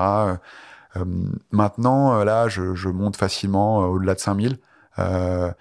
mais mais c'est vrai que j'ai plutôt tendance à un peu rester au plus bas possible en, en toutes circonstances. Euh, et, euh, et non, du coup, juste pour pour les objectifs, euh, donc j'ai 5 6 objectifs toujours, et donc un 24 mm, un 50 mm, un 85 mm. Euh, et, euh, et des fois même là donc le, un objectif macro euh, quand je veux aller faire des détails donc des fois voilà six objectifs ça, ça veut dire que t'hésites pas à changer à manipuler dans des conditions qui ont l'air parfois assez dantesques ah ouais moi en fait j'ai jamais eu de problème euh, avec mon matériel euh, sous la pluie, sous la neige, dans le Ça froid, te fait pas peur le capteur affleurant libre Alors il y a un rideau hein, quand on change Ouais. l'optique sur le R5, mais Moi, je change des, je change des objectifs en permanence, euh, n'importe où. euh. C'est aussi pour ça d'ailleurs que euh, je suis toujours resté avec euh, ces, euh, ces Mark IV, la LR5, etc.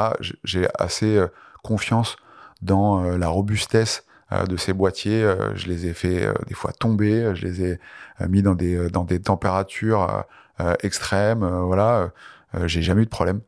Donc euh, peut-être il faut que je touche du bois en disant ça, mais euh, non, non, mais c'est vrai que c'est aussi pour moi assez important et c'est c'est d'ailleurs, on le voit beaucoup dans, euh, dans la photo outdoor. Euh, certains euh, constructeurs qui ont fait des, des boîtiers, euh, voilà, beaucoup plus légers, plus petits, etc. euh, et avec des fiches techniques euh, très intéressantes, euh, sont pas toujours euh, des boîtiers aussi euh, robustes. Euh, et donc euh, voilà, moi, j'ai pas, je me pose pas de questions si dans mon sac euh, ça va taper un peu, etc. Je peux des fois tomber, etc. Je- il faut que ça soit solide.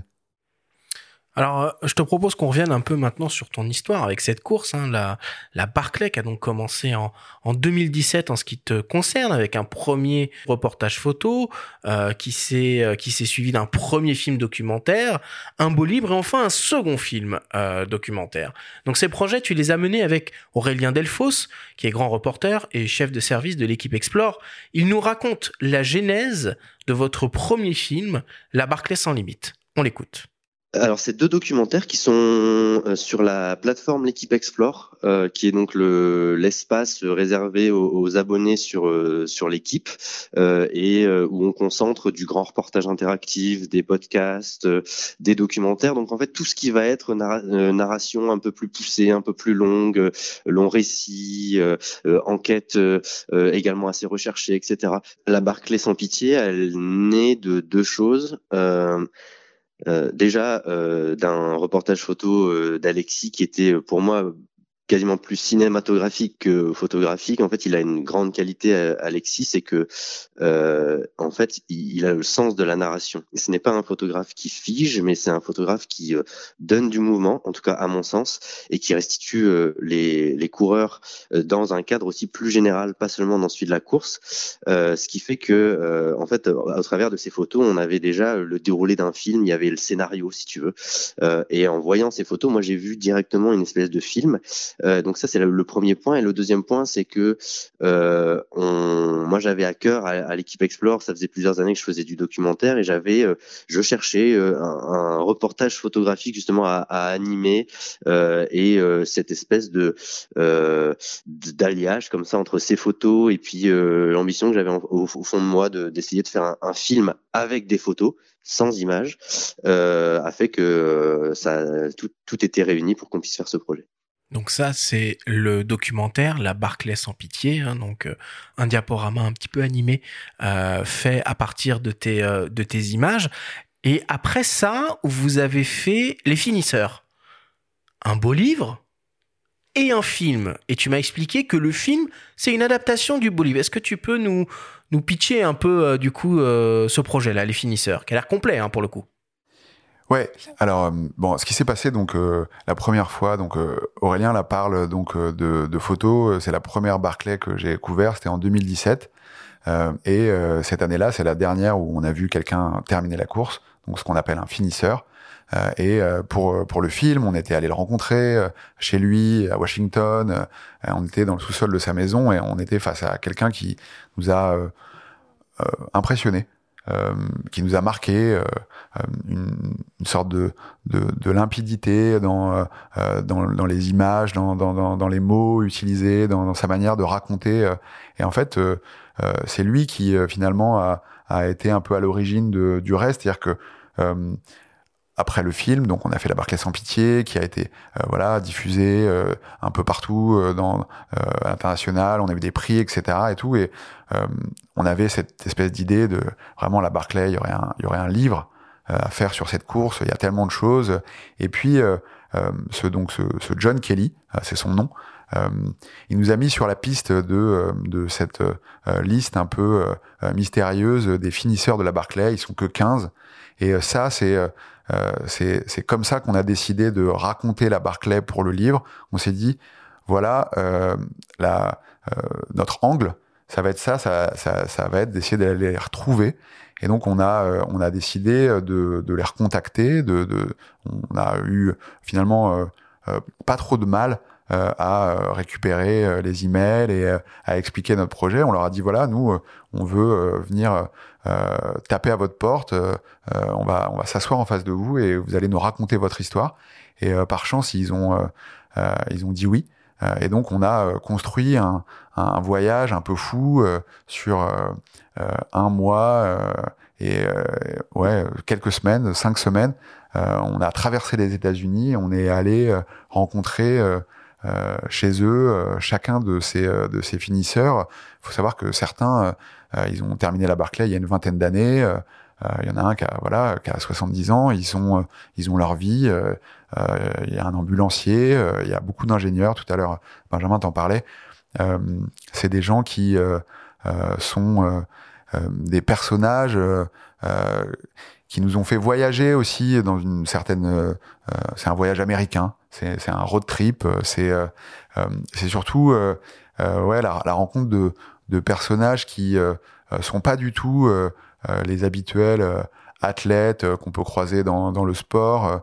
Euh, c'est pas des des tout à l'heure tu as parlé de, de, de surhomme etc c'est pas ça est-ce qu'il y a des femmes d'ailleurs non qui ont fini? pour, l'instant il y a il y a pas de femmes c'est un sujet euh, qu'on aborde évidemment dans, dans le livre pour essayer de, de le comprendre. Il y a, il y a pas mal d'explications. Une, une, une, des explications, elle est un peu statistique, parce que euh, pendant longtemps, il y avait assez peu de femmes qui euh, prenaient le départ de la course. Euh, aussi parce que euh, l'organisateur lui-même, c'est lui qui sélectionne, il sélectionnait peu de femmes. Peut-être aussi peu de femmes avaient envie de faire cette course. Et donc aujourd'hui, on, on, attend et on avait d'ailleurs des espoirs cette année que peut-être la, la, prochaine sur la liste serait une femme. et donc non, pas de femme encore. Est-ce qu'il y a des finisseurs qui retentent de le finir à nouveau? Alors, ça arrive, c'est assez minoritaire finalement. souvent, c'est l'accomplissement un peu final. Euh, pour, pour eux. On le voit sur les docus, hein, on voit toute l'émotion quand ils touchent la, la, la, barre à la fin. Enfin, c'est absolument dingue. Ouais, c'est vrai. Et puis, pour, pour, euh, pour pas mal d'entre eux, euh, ça a été euh, voilà un aboutissement. Mais quelque chose, ils, ont refermé un peu cette page-là. On, on, est allé à la rencontre de, de certains. Je, je, pense à, à l'un d'eux. Il est, il est ambulancier dans le Colorado. Quand on est arrivé chez lui, il nous a dit hier, j'ai dû dire à mes collègues qu'il y avait deux Français qui venaient me voir et et ils m'ont dit, mais, mais pourquoi ils viennent t'interviewer, etc. Et je leur ai dit, vous savez, la Barclay, cette course, en fait, il avait jamais même parlé à, à, à ses, ses, collègues du fait qu'il est un des 15 finisseurs de la Barclay. Ça, ça montre aussi un peu le type de, de, de, de personnage qu'on a pu rencontrer. Euh, euh, c'est pas euh, un monde de, de vainqueurs là. De, il n'y a pas, il a pas cette notion à la Barclay. c'est quelque chose qu'on garde un peu pour soi. C'est, c'est un accomplissement qui est pas un trophée narcissique. C'est aussi ça qui nous a, qui nous a plu. Et du coup, donc tous ces projets là que vous avez menés autour de cette course, est-ce qu'ils ont rencontré leur euh, leur public? Alors tu me dis qu'avec le premier documentaire, vous avez euh, reçu des prix. J'ai cru comprendre que le livre allait être proposé en anglais dans une maison d'édition assez prestigieuse aux États-Unis. Alors en fait, le, le, livre en anglais, il est sorti il y a quelques semaines, mi-février. Euh, et en effet, on, on, a le privilège que, que l'éditeur de la version anglaise, c'est Thames Hudson.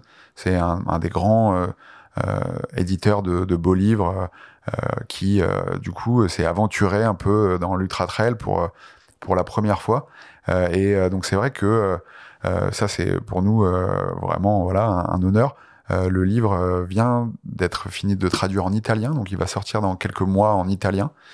Euh, récemment, on a eu un contact avec euh, euh, des, des, Japonais qui voudraient aussi peut-être traduire le livre. Donc, c'est sûr que le livre la Barclay étant quand même voilà dans le monde de l'ultra trail quelque chose que que beaucoup de, de monde euh, observe. Voilà, c'est cet objet un peu fascinant.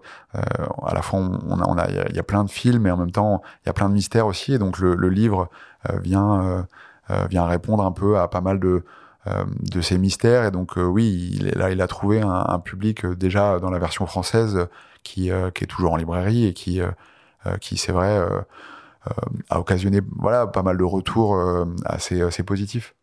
Alors, ce qu'il faut savoir, hein, c'est que ce livre euh, a été initialement réalisé par les éditions Mons, qui sont ta propre euh, maison d'édition que tu as montée en, en, en 2018. Alors, avec ces, cette maison d'édition, tu ne fais pas que euh, tes, propres, tes propres projets de livres, euh, tu travailles avec d'autres photographes. Euh, L'un de tes derniers projets, c'est le livre Turbulence sur le travail de Bentoir. Il nous raconte comment et pourquoi vous avez travaillé ensemble. On l'écoute. Alexis, donc évidemment avant, avant tout photographe talentueux, dans un autre environnement que le mien, puisque lui c'est plus la montagne, mais euh, moi je l'ai rencontré parce qu'on exposait dans la même galerie euh, chez Jean-Denis Walter, et j'avais remarqué son travail, euh, toujours avec des super compositions et tout ça, j'avais vraiment apprécié ça, et puis j'ai découvert aussi son travail en tant que bah, qu'éditeur avec euh, ces quelques livres que j'avais pu voir là-bas. Et ça m'a tout de suite plu et c'est vraiment, c'est vraiment ça qui m'a attiré euh, pour Turbulence, pour ce deuxième livre. Je cherchais quelqu'un justement qui puisse me faire euh, euh, la mise en page de mon livre, qui est un regard extérieur sur mon travail. Et finalement, euh, Alexis a été euh, la personne rêvée pour faire ça, puisque il est très professionnel. très pointu dans ses réflexions, il sait l'expliquer, et en même temps, euh, voilà, moi, il m'a apporté ce regard extérieur et en même temps, il est resté ouvert à, à mes à mes remarques, à mes idées. voilà, on a su partager un peu nos visions, euh, ce qui a su, euh, ce qui a permis de, de, de, faire naître Turbulence justement. Euh, donc voilà, pour moi, euh, Alexis, c'est quelqu'un de très respectueux du travail des autres. Euh, très passionné de dans ce qu'il fait et voilà pour ma part, avoir, avoir travaillé avec lui, euh, euh, c'était euh, vraiment ce que je recherchais et je pouvais pas rêver mieux. Alors pourquoi finalement tu as monté ta propre maison d'édition? C'est quand même pas banal ça. Euh, je vais répondre. Je, me permets juste de, de, remercier, remercier Ben parce que c'était en fait surtout pour moi un privilège de travailler avec lui, qui est un photographe immense. moi, je pense le, le meilleur photographe de, de surf du monde et qui vit au cœur de la vague, hein, qui était au Pouo. ouais, voilà. C'était sur, sur, le spot. Hein. C'était vraiment une expérience euh, extrêmement euh, riche pour moi de euh, de pouvoir discuter, de de de, de l'aider à, à, construire son livre. et en fait, c'est une des raisons. La, la, maison d'édition, c'est au, fond un outil pour pouvoir à la fois faire des livres comme Les Finisseurs, c'est-à-dire des objets, des ovnis dans lesquels il y a une, une, liberté incroyable de pouvoir tout décider.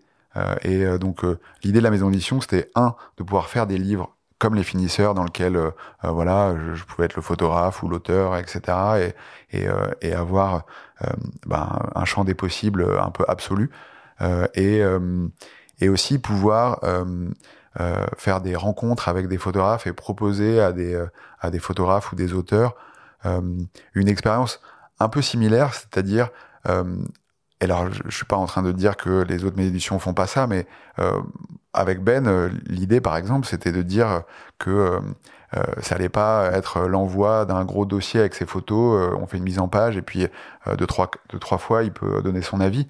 l'idée, c'était de, de, de, tout penser ensemble, un peu, voilà, comme comme on, comme pardon, c'était de pouvoir tout penser ensemble, de, euh, de pouvoir poser à plat euh, euh, qu'est-ce que c'est un livre, comment on construit cet editing très particulier qui n'est pas non plus celui d'une série classique, etc. C'est c'est une écriture à part entière dans laquelle on a plein de choses à décider, le papier, le format, le rythme, est-ce qu'il y a des textes, où sont les textes, comment on, voilà, on, habille un peu un matériel photo et donc euh, c'était ça euh, euh, l'autre l'autre motivation d'avoir cette maison d'édition.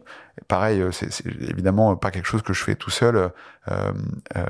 Frédéric, mon frère, est à l'origine de, la maison d'édition et moi, on va dire que j'accompagne surtout la partie photo visuelle parce que c'est c'est ça qui qui, qui m'intéresse le plus. et, et ouais, avoir une, une maison d'édition, c'est c'est beaucoup de travail, mais ça permet euh, de, de, de, poursuivre des, euh, euh, des, des, objectifs un peu à long terme. c'est vrai que moi, quand je fais de la photo, quand je vais sur une course, quand je fais un voyage, je sais pour qui je fais les photos dans l'immédiat. mais c'est vrai que moi, j'ai besoin d'avoir cette espèce de vision un peu à long terme de finalement, j'entretiens une sorte d'arrière-chambre où mes photos vont trouver une place et qui peut-être un jour euh, ça sera un livre ou sera quelque chose comme ça. Et euh, une logique de série qui est qui est un peu différente de l'urgence habituelle de voilà on, on, doit faire une commande pour un magazine on fait quelque chose de très précis de, euh, de, de contraint par un temps et un espace et et depuis que je fais de la photo surtout depuis que je fais de la photo en ultra trail j'ai toujours euh, cette idée un peu de de voilà de construire ce cette euh, ce, oui, je disais une arrière-chambre, je sais pas comment comment trop l'appeler, mais en tout cas euh, un espace où euh, des photos de, de, de, lieux très différents et d'atmosphères très différents vont peut-être un jour trouver un agencement et une logique d'ensemble. Bon, écoute, euh, Alexis, euh, c'est passionnant hein, de discuter euh, avec toi. On a le chronomètre qui s'emballe. On n'a pas 60 heures pour rester au coin du feu avec toi, comme pour comme pour finir la Barclay. Je vais devoir donc mettre un terme à cette discussion. Mais avant de de passer au débrief, on a une annonce à faire pour pour nos auditeurs, puisque on met en place un un petit concours avec notre partenaire, le laboratoire Whitewall, à l'occasion de, ta venue ici dans Faut pas pousser les ISO. Alors tu as l'extrême gentillesse et la grande générosité d'offrir à l'un de nos auditeurs un tirage d'art, donc, d'une de tes photos. Pas de NFT ici, bien entendu, hein, on parle bien d'un tirage papier. Alors Alexis, est-ce que tu peux nous dire déjà quelle photo tu as décidé d'offrir et nous faire saliver un peu en, d'envie en nous, en nous racontant bah, ce qu'on va pouvoir y voir sur cette photo? Oui, alors c'est une photo relativement récente qui, date de l'année dernière. C'est un, crépuscule dans le massif de l'Estérel. C'est pas très loin de, Cannes. et voilà, c'est assez on va dire, euh, euh, classique pour moi. Euh, on voit une silhouette d'un coureur sur une arête rocheuse dans une lumière comme ça, très un crépuscule doré, comme comme il y en a parfois dans, dans, ce genre de, de, région là, le massif de l'Estérel donc. Et, et, voilà, il y a des, des, des volumes montagneux en arrière-plan, tout est baigné comme ça par euh, par une lueur euh, dorée et c'est euh, c'est une image voilà c'est vraiment le type d'image que je recherche. tout à l'heure, on parlait du cinéma et des inspirations. c'est vrai que voilà, je, ben, je sais pas, pour moi, c'est il y a un peu du dune ou des choses comme ça. en couleur donc? Ouais, on est en couleur là. on est dans ce genre de couleur là qui euh, en fait, euh, si je vous avais pas dit que c'était euh, un massif du sud de la France, vous auriez pu avoir des, des hypothèses bien exotiques. En fait, comme souvent, pas loin de chez nous, il y a des, il y a des, il y a des paysages et des. Ah, il y a un Colorado dans le Luberon. Exactement. Alors bien entendu, hein, c'est le, le laboratoire Whitewall qui aura la lourde responsabilité hein, de réaliser ce, ce tirage d'art que nous allons mettre en jeu, mais c'est toi euh, qui as décidé et du format, et du procédé, et du papier qui va être utilisé. Qu'est-ce que tu as choisi comme option? Alors j'ai euh, choisi, euh, il y avait vraiment l'embarras du choix. j'ai opté pour un, cadre vitrine avec un, un tirage alu Dibon euh, flottant. Euh, c'est vrai que j'aime beaucoup euh, les, les cadres, les cadres noirs, les caisses américaines. c'est quelque chose que, que j'apprécie et voilà, c'est c'est souvent par vers là que, que je me dirige. là, je je trouvais vraiment intéressant de cette. Il y a une idée de, de volume et de, de profondeur avec euh, cet encadrement en particulier qui, euh, je pense, va faire ressortir euh, les, les, les, volumes et, et, la profondeur qu'on peut trouver dans, dans cette image-là. Donc j'ai vraiment hâte de voir le résultat et, je suis presque un peu jaloux d'imaginer cette, cette pièce. Quel format du coup? Alors je pense que on va être sur du, du 90-60. Ok, donc un beau tirage. Super, génial. Bon bah écoutez, si euh, si vous en avez envie, euh, vous pouvez. Je suis intéressé. On peut on peut on peut participer. Non, Benjamin, ce n'est pas pour toi, c'est pour les auditeurs. Euh, donc si vous avez envie de gagner ce, ce, ce très beau tirage d'art qui sera signé évidemment de ta main, euh, Alexis, et réalisé par le laboratoire Watfold, c'est très simple. Une fois de plus, ça se passe sur notre compte Instagram. Dans un premier temps, il faut évidemment nous suivre, faut pas pousser les ISO, suivre également bah, le compte de Whitewall, hein, Whitewall underscore lab évidemment toi, Alexis, euh, Alexis underscore Berg. Et dans un deuxième temps, répondre en commentaire du post qui annonce euh, ce petit concours à la question suivante. Combien de finisseurs il y a eu à l'édition 2022 de la Barclay Vous avez évidemment la réponse euh, dans cette émission. Un tirage au sort sera organisé pour désigner le lauréat. Vous avez jusqu'au 30 mars minuit pour tenter votre chance et vous pouvez, comme d'habitude, retrouver toutes les informations du concours sur notre site faut pas pousser les ISO.com. Voilà, c'est bon, on passe au débrief.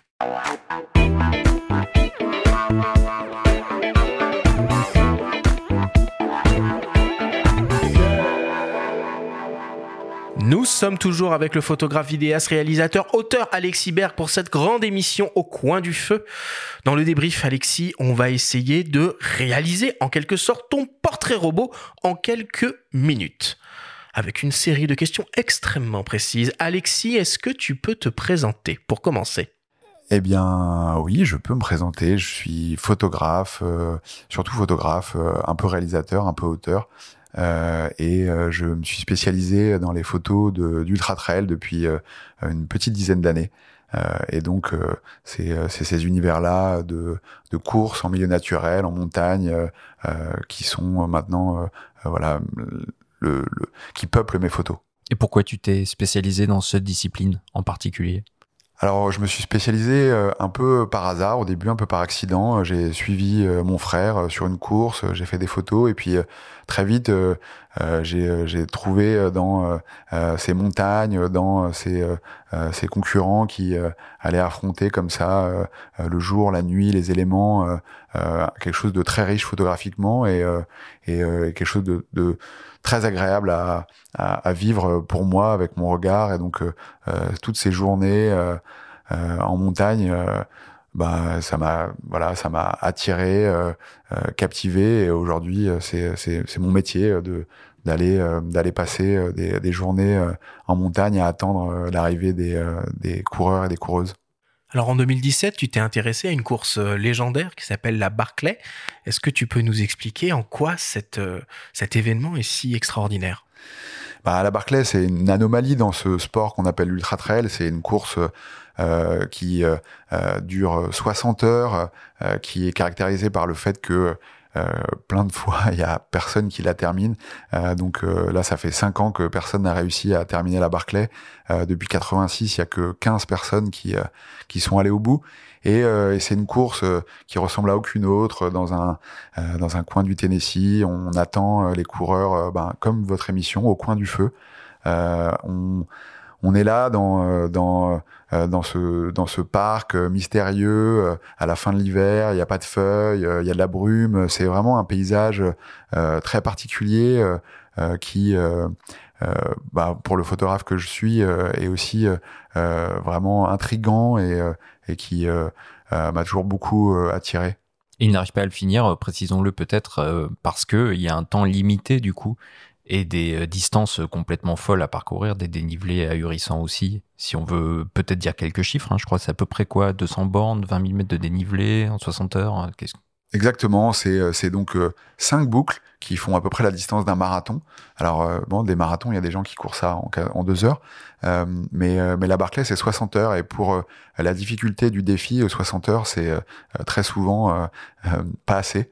Euh, et euh, ça prouve bien que voilà cette cette course et ce, ce, défi là euh, il est il est vraiment hors norme il faut donc partir traverser plusieurs nuits le départ est donné par l'organisateur qui allume une cigarette on sait d'ailleurs pas une heure avant le départ à quelle heure ce sera ça peut être au milieu de la nuit ça peut être au petit matin euh, le parcours lui-même est révélé que la veille.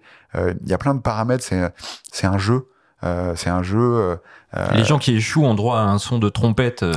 Ouais, voilà. C'est solennel. C'est vrai que voilà, il y a, y a, plein de rituels qui font que c'est c'est autre chose que juste une course à pied. C'est d'ailleurs pour ça que, que, que moi ça m'a autant intéressé la Barclay. si c'était juste un événement sportif, je pense pas que j'aurais autant suivi, photographié, écrit sur cette course. Euh, non, il, il, s'y passe euh, plein de choses, plein d'histoires euh, et qui qui voilà font font appel à, à, voilà il y a tout le côté très cinématographique du, du lieu comme on, on en parlait. Et et voilà c'est c'est un endroit c'est un endroit ouais un peu unique. Qu'est-ce que tu as réalisé comme projet du coup autour de cette course? Alors du coup, autour de la, la Barclay, après avoir fait un premier reportage photo pour un magazine américain, Esquire, en 2017, j'ai fait donc euh, deux, euh, deux films documentaires euh, co-réalisés euh, toujours avec Aurélien Delfos, journaliste à l'équipe, et, et on a aussi fait surtout un livre, Les Finisseurs, pareil qu'on a écrit ensemble, qui ben, raconte la Barclay par ceux qui ont réussi à craquer le code, ceux qui l'ont terminé, les, les, finisseurs, les 15 finisseurs de la Barclay. voilà. Et alors du coup, euh, pour faire ce, livre, tu as monté ta propre maison d'édition, les éditions Mons. Est-ce que tu peux un peu euh, nous expliquer pourquoi? Les éditions Mons euh, ont été créées par, par mon frère en 2018 sur l'idée de pouvoir voilà créer des, des livres originaux avec une liberté de, de, de création absolue. Et donc on a donc euh, fait euh, ce livre Les finisseurs euh, aux éditions Mons, mais aussi des livres voilà de photographes comme celui de, Bentoire, un photographe de montagne qui s'appelle Julien Lacroix aussi. c'est une maison d'édition toute petite, artisanale, mais qui essaie d'offrir à ses auteurs peut-être une liberté un peu différente de celle des grandes maisons qui souvent ont des catalogues et des contraintes contraintes différentes. Donc voilà, c'est c'est un outil pour pour pour les auteurs. Dans notre grande conversation au coin du feu, on a évoqué en long en large le matériel photo que tu utilises. Est-ce que tu pourrais nous le citer de manière succincte? Qu'est-ce qu'il y a dans ton sac photo de 12 kilos On le rappelle? Euh, donc il y a peut-être un peu moins maintenant que 12 kilos, maintenant que je suis passé au R5. Euh, non, j'ai donc deux boîtiers euh, numériques, euh, des, des Canon R5 et puis 5-6 objectifs qui vont voilà du grand angle au téléobjectif, des objectifs aussi un peu plus lumineux parce que la Barclay par exemple, on est dans des dans des lumières, on est dans l'obscurité. je fais beaucoup de photos la nuit aussi, donc j'utilise des objectifs à grande ouverture. Euh, et puis, euh, tu as jusqu'à un 2, le 51.2 par exemple? Oui, le 51.2. J'utilise beaucoup euh, les objectifs à leur plus grande enverture.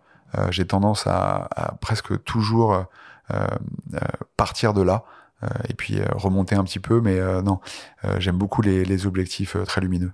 Alexis, est-ce que la photo de sport est un art? En tout cas, euh, elle, elle a sans doute une, une place euh, dans, dans, le, dans, dans, le monde de, de l'art. Euh, c'est quelque chose de euh, peut-être encore un peu euh, en voie de développement, mais, mais par exemple la, galerie Jean-Denis Walter, qui est, je pense aujourd'hui la seule galerie d'art spécialisée en photo de sport, prouve bien que la photo de sport peut avoir son, sa place en galerie. c'est mon cas, mais c'est le cas par exemple de Bentoir dont on parlait. Les photographes de sport ont beaucoup de demandes de tirage euh, et donc, euh, je pense que ça, ça, ça démontre bien qu'il y a une, place euh, pour, pour ce genre de photos. Qui en plus est souvent voilà les, les photographies de sport qui atteignent une qualification comme ça dans, dans, le monde de l'art. c'est d'ailleurs souvent que ce sont pas seulement des photos de sport, ce sont souvent des photos qui, qui, ont des esthétiques voilà très très poussées, qui sont euh, pas sportivo-sportive, euh, euh, si on veut les qualifier. Quel conseil tu donnerais à des photographes qui veulent se lancer dans la photo de sport? Je, leur, je leur conseillerais sans doute de ne pas vouloir tout faire, de peut-être s'arrêter sur un sport ou deux, de s'arrêter sur peut-être un athlète ou une athlète, d'arriver à approfondir quelque chose pour euh, ensuite pouvoir euh, euh, montrer voilà un résultat cohérent, construire un, un, regard et une esthétique un peu homogène qui ensuite leur permettra de voilà d'être identifiés et, aussi on fera appel à eux pour un, regard singulier et non pas juste pour la capacité à faire des belles images, des belles photos. c'est aussi ça qui euh, qui fait la différence assez vite euh, quand on est un photographe, c'est c'est d'avoir euh, des, des gens, des clients, si on veut les appeler, qui font appel à nous pour notre regard, pour notre esthétique, pour nos images, pas juste parce que on, on est capable de faire des photos. Merci beaucoup Alexis pour toutes ces explications.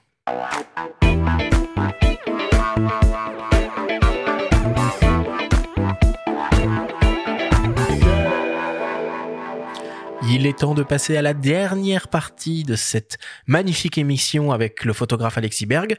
On attaque le quiz.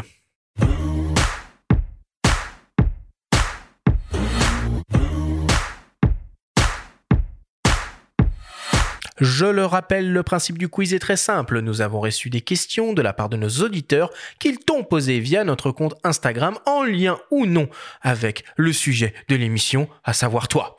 Nous en avons sélectionné quelques-unes et tu vas avoir seulement 30 secondes et pas une de plus pour tenter d'y répondre le plus clairement possible. Alexis, as-tu bien compris la consigne? J'ai compris et j'ai un petit peu peur. Première question qui nous vient d'un dénommé Run and Travel World. Il se demande quelle est la photo que tu rêves de réaliser et que tu aimerais capturer. Ah, question difficile. Euh, bah, la, prochaine, euh, je euh, j'ai toujours envie d'aller découvrir des, des nouveaux paysages, des nouvelles courses, et donc celle que je rêve, c'est sans doute celle de courses que que je connais pas encore, que je vais avoir la chance de, de, découvrir dans les prochains mois. Donc euh, celle du prochain voyage peut-être, du prochain sommet. Ce sera où? Euh, Ça sera en Afrique du Sud, dans le Drakensberg. Parfait. Deuxième question qui nous vient d'un certain euh, Thibaut euh, Muraro. Thibaut se demande comment fais-tu pour ne pas rater ta mise au point sur le terrain? Alors là, euh, c'est euh, euh, alors il m'arrive comme tout le monde de rater ma mise au point. en revanche, moi j'ai tendance à ce que à faire ce que j'appelle débrayer, c'est-à-dire je, je je fais mon point à l'avance, je passe en, manuel, c'est-à-dire que voilà, je, ma mise au point ne bouge plus. Euh, et, euh, et c'est ce que je fais énormément euh, en trail parce que voilà comme les comme les coureurs les coureuses ils passent sur un chemin prédéfini et que mon cadre est prédéfini je peux me permettre de faire le point avant ce qui me permet d'avoir moins d'échecs Parfait, très clair, merci beaucoup. Troisième question qui nous vient d'un dénommé Alfred underscore Enduro. Alfred se demande, est-ce que ce serait pas un kiff de couvrir le trail aux Jeux Olympiques de Paris 2024 alors, euh, je crois que c'est de l'ordre euh, de vraiment une hypothèse qui n'aura pas lieu parce que le, le, le trail, il me semble, n'est pas encore rentré mhm. euh, à Paris 2024. Peut-être aussi pour le bien, c'est-à-dire que le c'est un sport qui qui, je crois, a la chance de, de pas forcément être complètement basculé dans comme les grands sports dans, dans une dans une industrie des événements et donc euh, voilà, euh, moi les courses que j'adore, euh, la Barclay, il y a 40 partants, il n'y a pas vraiment de public et c'est ça qui fait son charme. Quatrième question qui nous vient d'un dénommé Jean Thierry. Jean Thierry se demande qu'est-ce qui est le plus difficile à photographier, le trail ou le rugby? Alors, bah, je dirais le rugby parce que le, le trail, pour moi, c'est c'est devenu un peu plus facile avec le temps, avec l'habitude, avec voilà, les compétences qu'on qu'on acquiert avec voilà la répétition des, des, euh, des courses. Non, le rugby, j'aimerais beaucoup photographier le rugby parce que c'est le sport que j'ai le plus pratiqué euh, moi-même. Euh, je j'espère que ça se présentera un jour. il faut que j'achète un, un, gros téléobjectif et que je, je toque à la porte d'un stade. Et il y a du monde autour des terrains par contre. Hein. Cinquième et avant-dernière question qui nous vient d'une dénommée Sandrine underscore œil en place. Sandrine se demande, après la Barclay, c'est quoi le prochain grand projet? Alors, euh, il y, a, euh, pas mal de, projets en cours. Euh, c'est vrai que il y a ce livre qu'on avait fait il y a maintenant sept ans, Grand Trail, qui sans doute a besoin d'une mise à jour. Donc, sans tout dévoiler, je pense que ça sera ça le prochain grand projet. Grand Trail chapitre 2, coming soon. Moins de 30 secondes, bravo. Et enfin, dernière question, une question de mes soins, une question qui tue. Alexis, si tu avais dû choisir entre couvrir l'édition 2022 de la Barclay ou couvrir cet incroyable match de rugby qu'il y a eu dimanche dernier où la France a écrasé l'Angleterre, qu'est-ce que tu aurais choisi? Ah, j'aurais choisi, euh, j'aurais choisi la Barclay parce que euh, euh, je crois que le match de rugby, j'avais plutôt envie d'en être un, spectateur confortablement assis dans une chaise avec une, un petit truc à boire et, et quelques amis pour profiter du spectacle. c'est vrai que quand on est photographe, on, on, on est au cœur de l'événement, mais on n'en profite pas toujours de la même manière. Donc pour le rugby, là, je choisis le rôle du spectateur simple. Merci beaucoup, Alexis.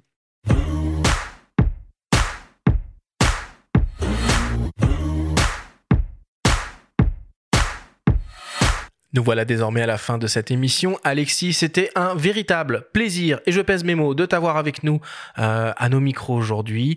Euh, tu es quelqu'un de, passionnant, avec une carrière passionnante, et on aurait pu passer 60 heures euh, à t'écouter sans aucun problème. C'est bien de pas se mettre de limite de format, soit dit en passant. Non, mais le podcast permet ça, et c'est un vrai luxe, et c'est un vrai plaisir qu'on s'octroie à tous.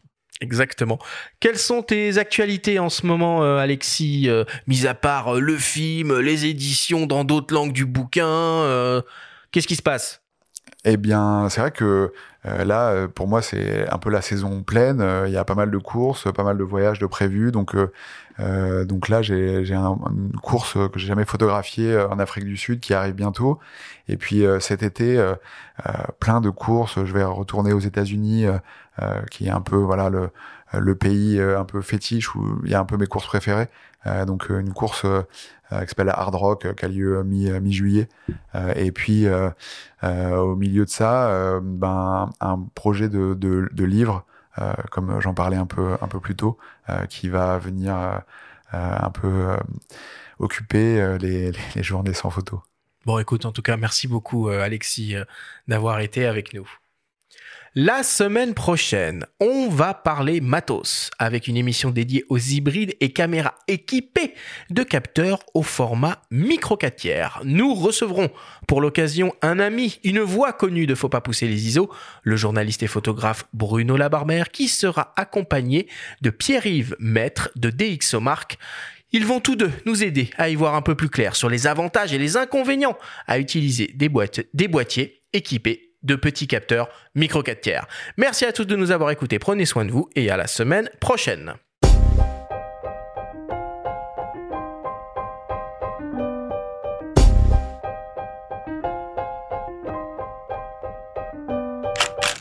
C'était Faut pas pousser les ISO, le podcast entièrement dédié à l'image pour tous les passionnés de photos et de vidéos. Toutes les semaines, retrouvez Arthur Azoulay, Benjamin Favier et leurs invités pour parler de sujets matos, techniques et inspiration. Cet épisode vous a été présenté par Canon et sa gamme EOS R, les hybrides plein format aux performances inédites pour une créativité sans limite. Abonnez-vous à notre chaîne et retrouvez l'intégralité de nos émissions depuis toutes les plateformes d'écoute, comme Spotify, Apple Podcasts, Google Podcasts, Deezer, Amazon Music et YouTube. Rendez-vous jeudi prochain pour un nouvel épisode. D'ici là, faites de la photo et n'oubliez pas, faut pas pousser les ISO.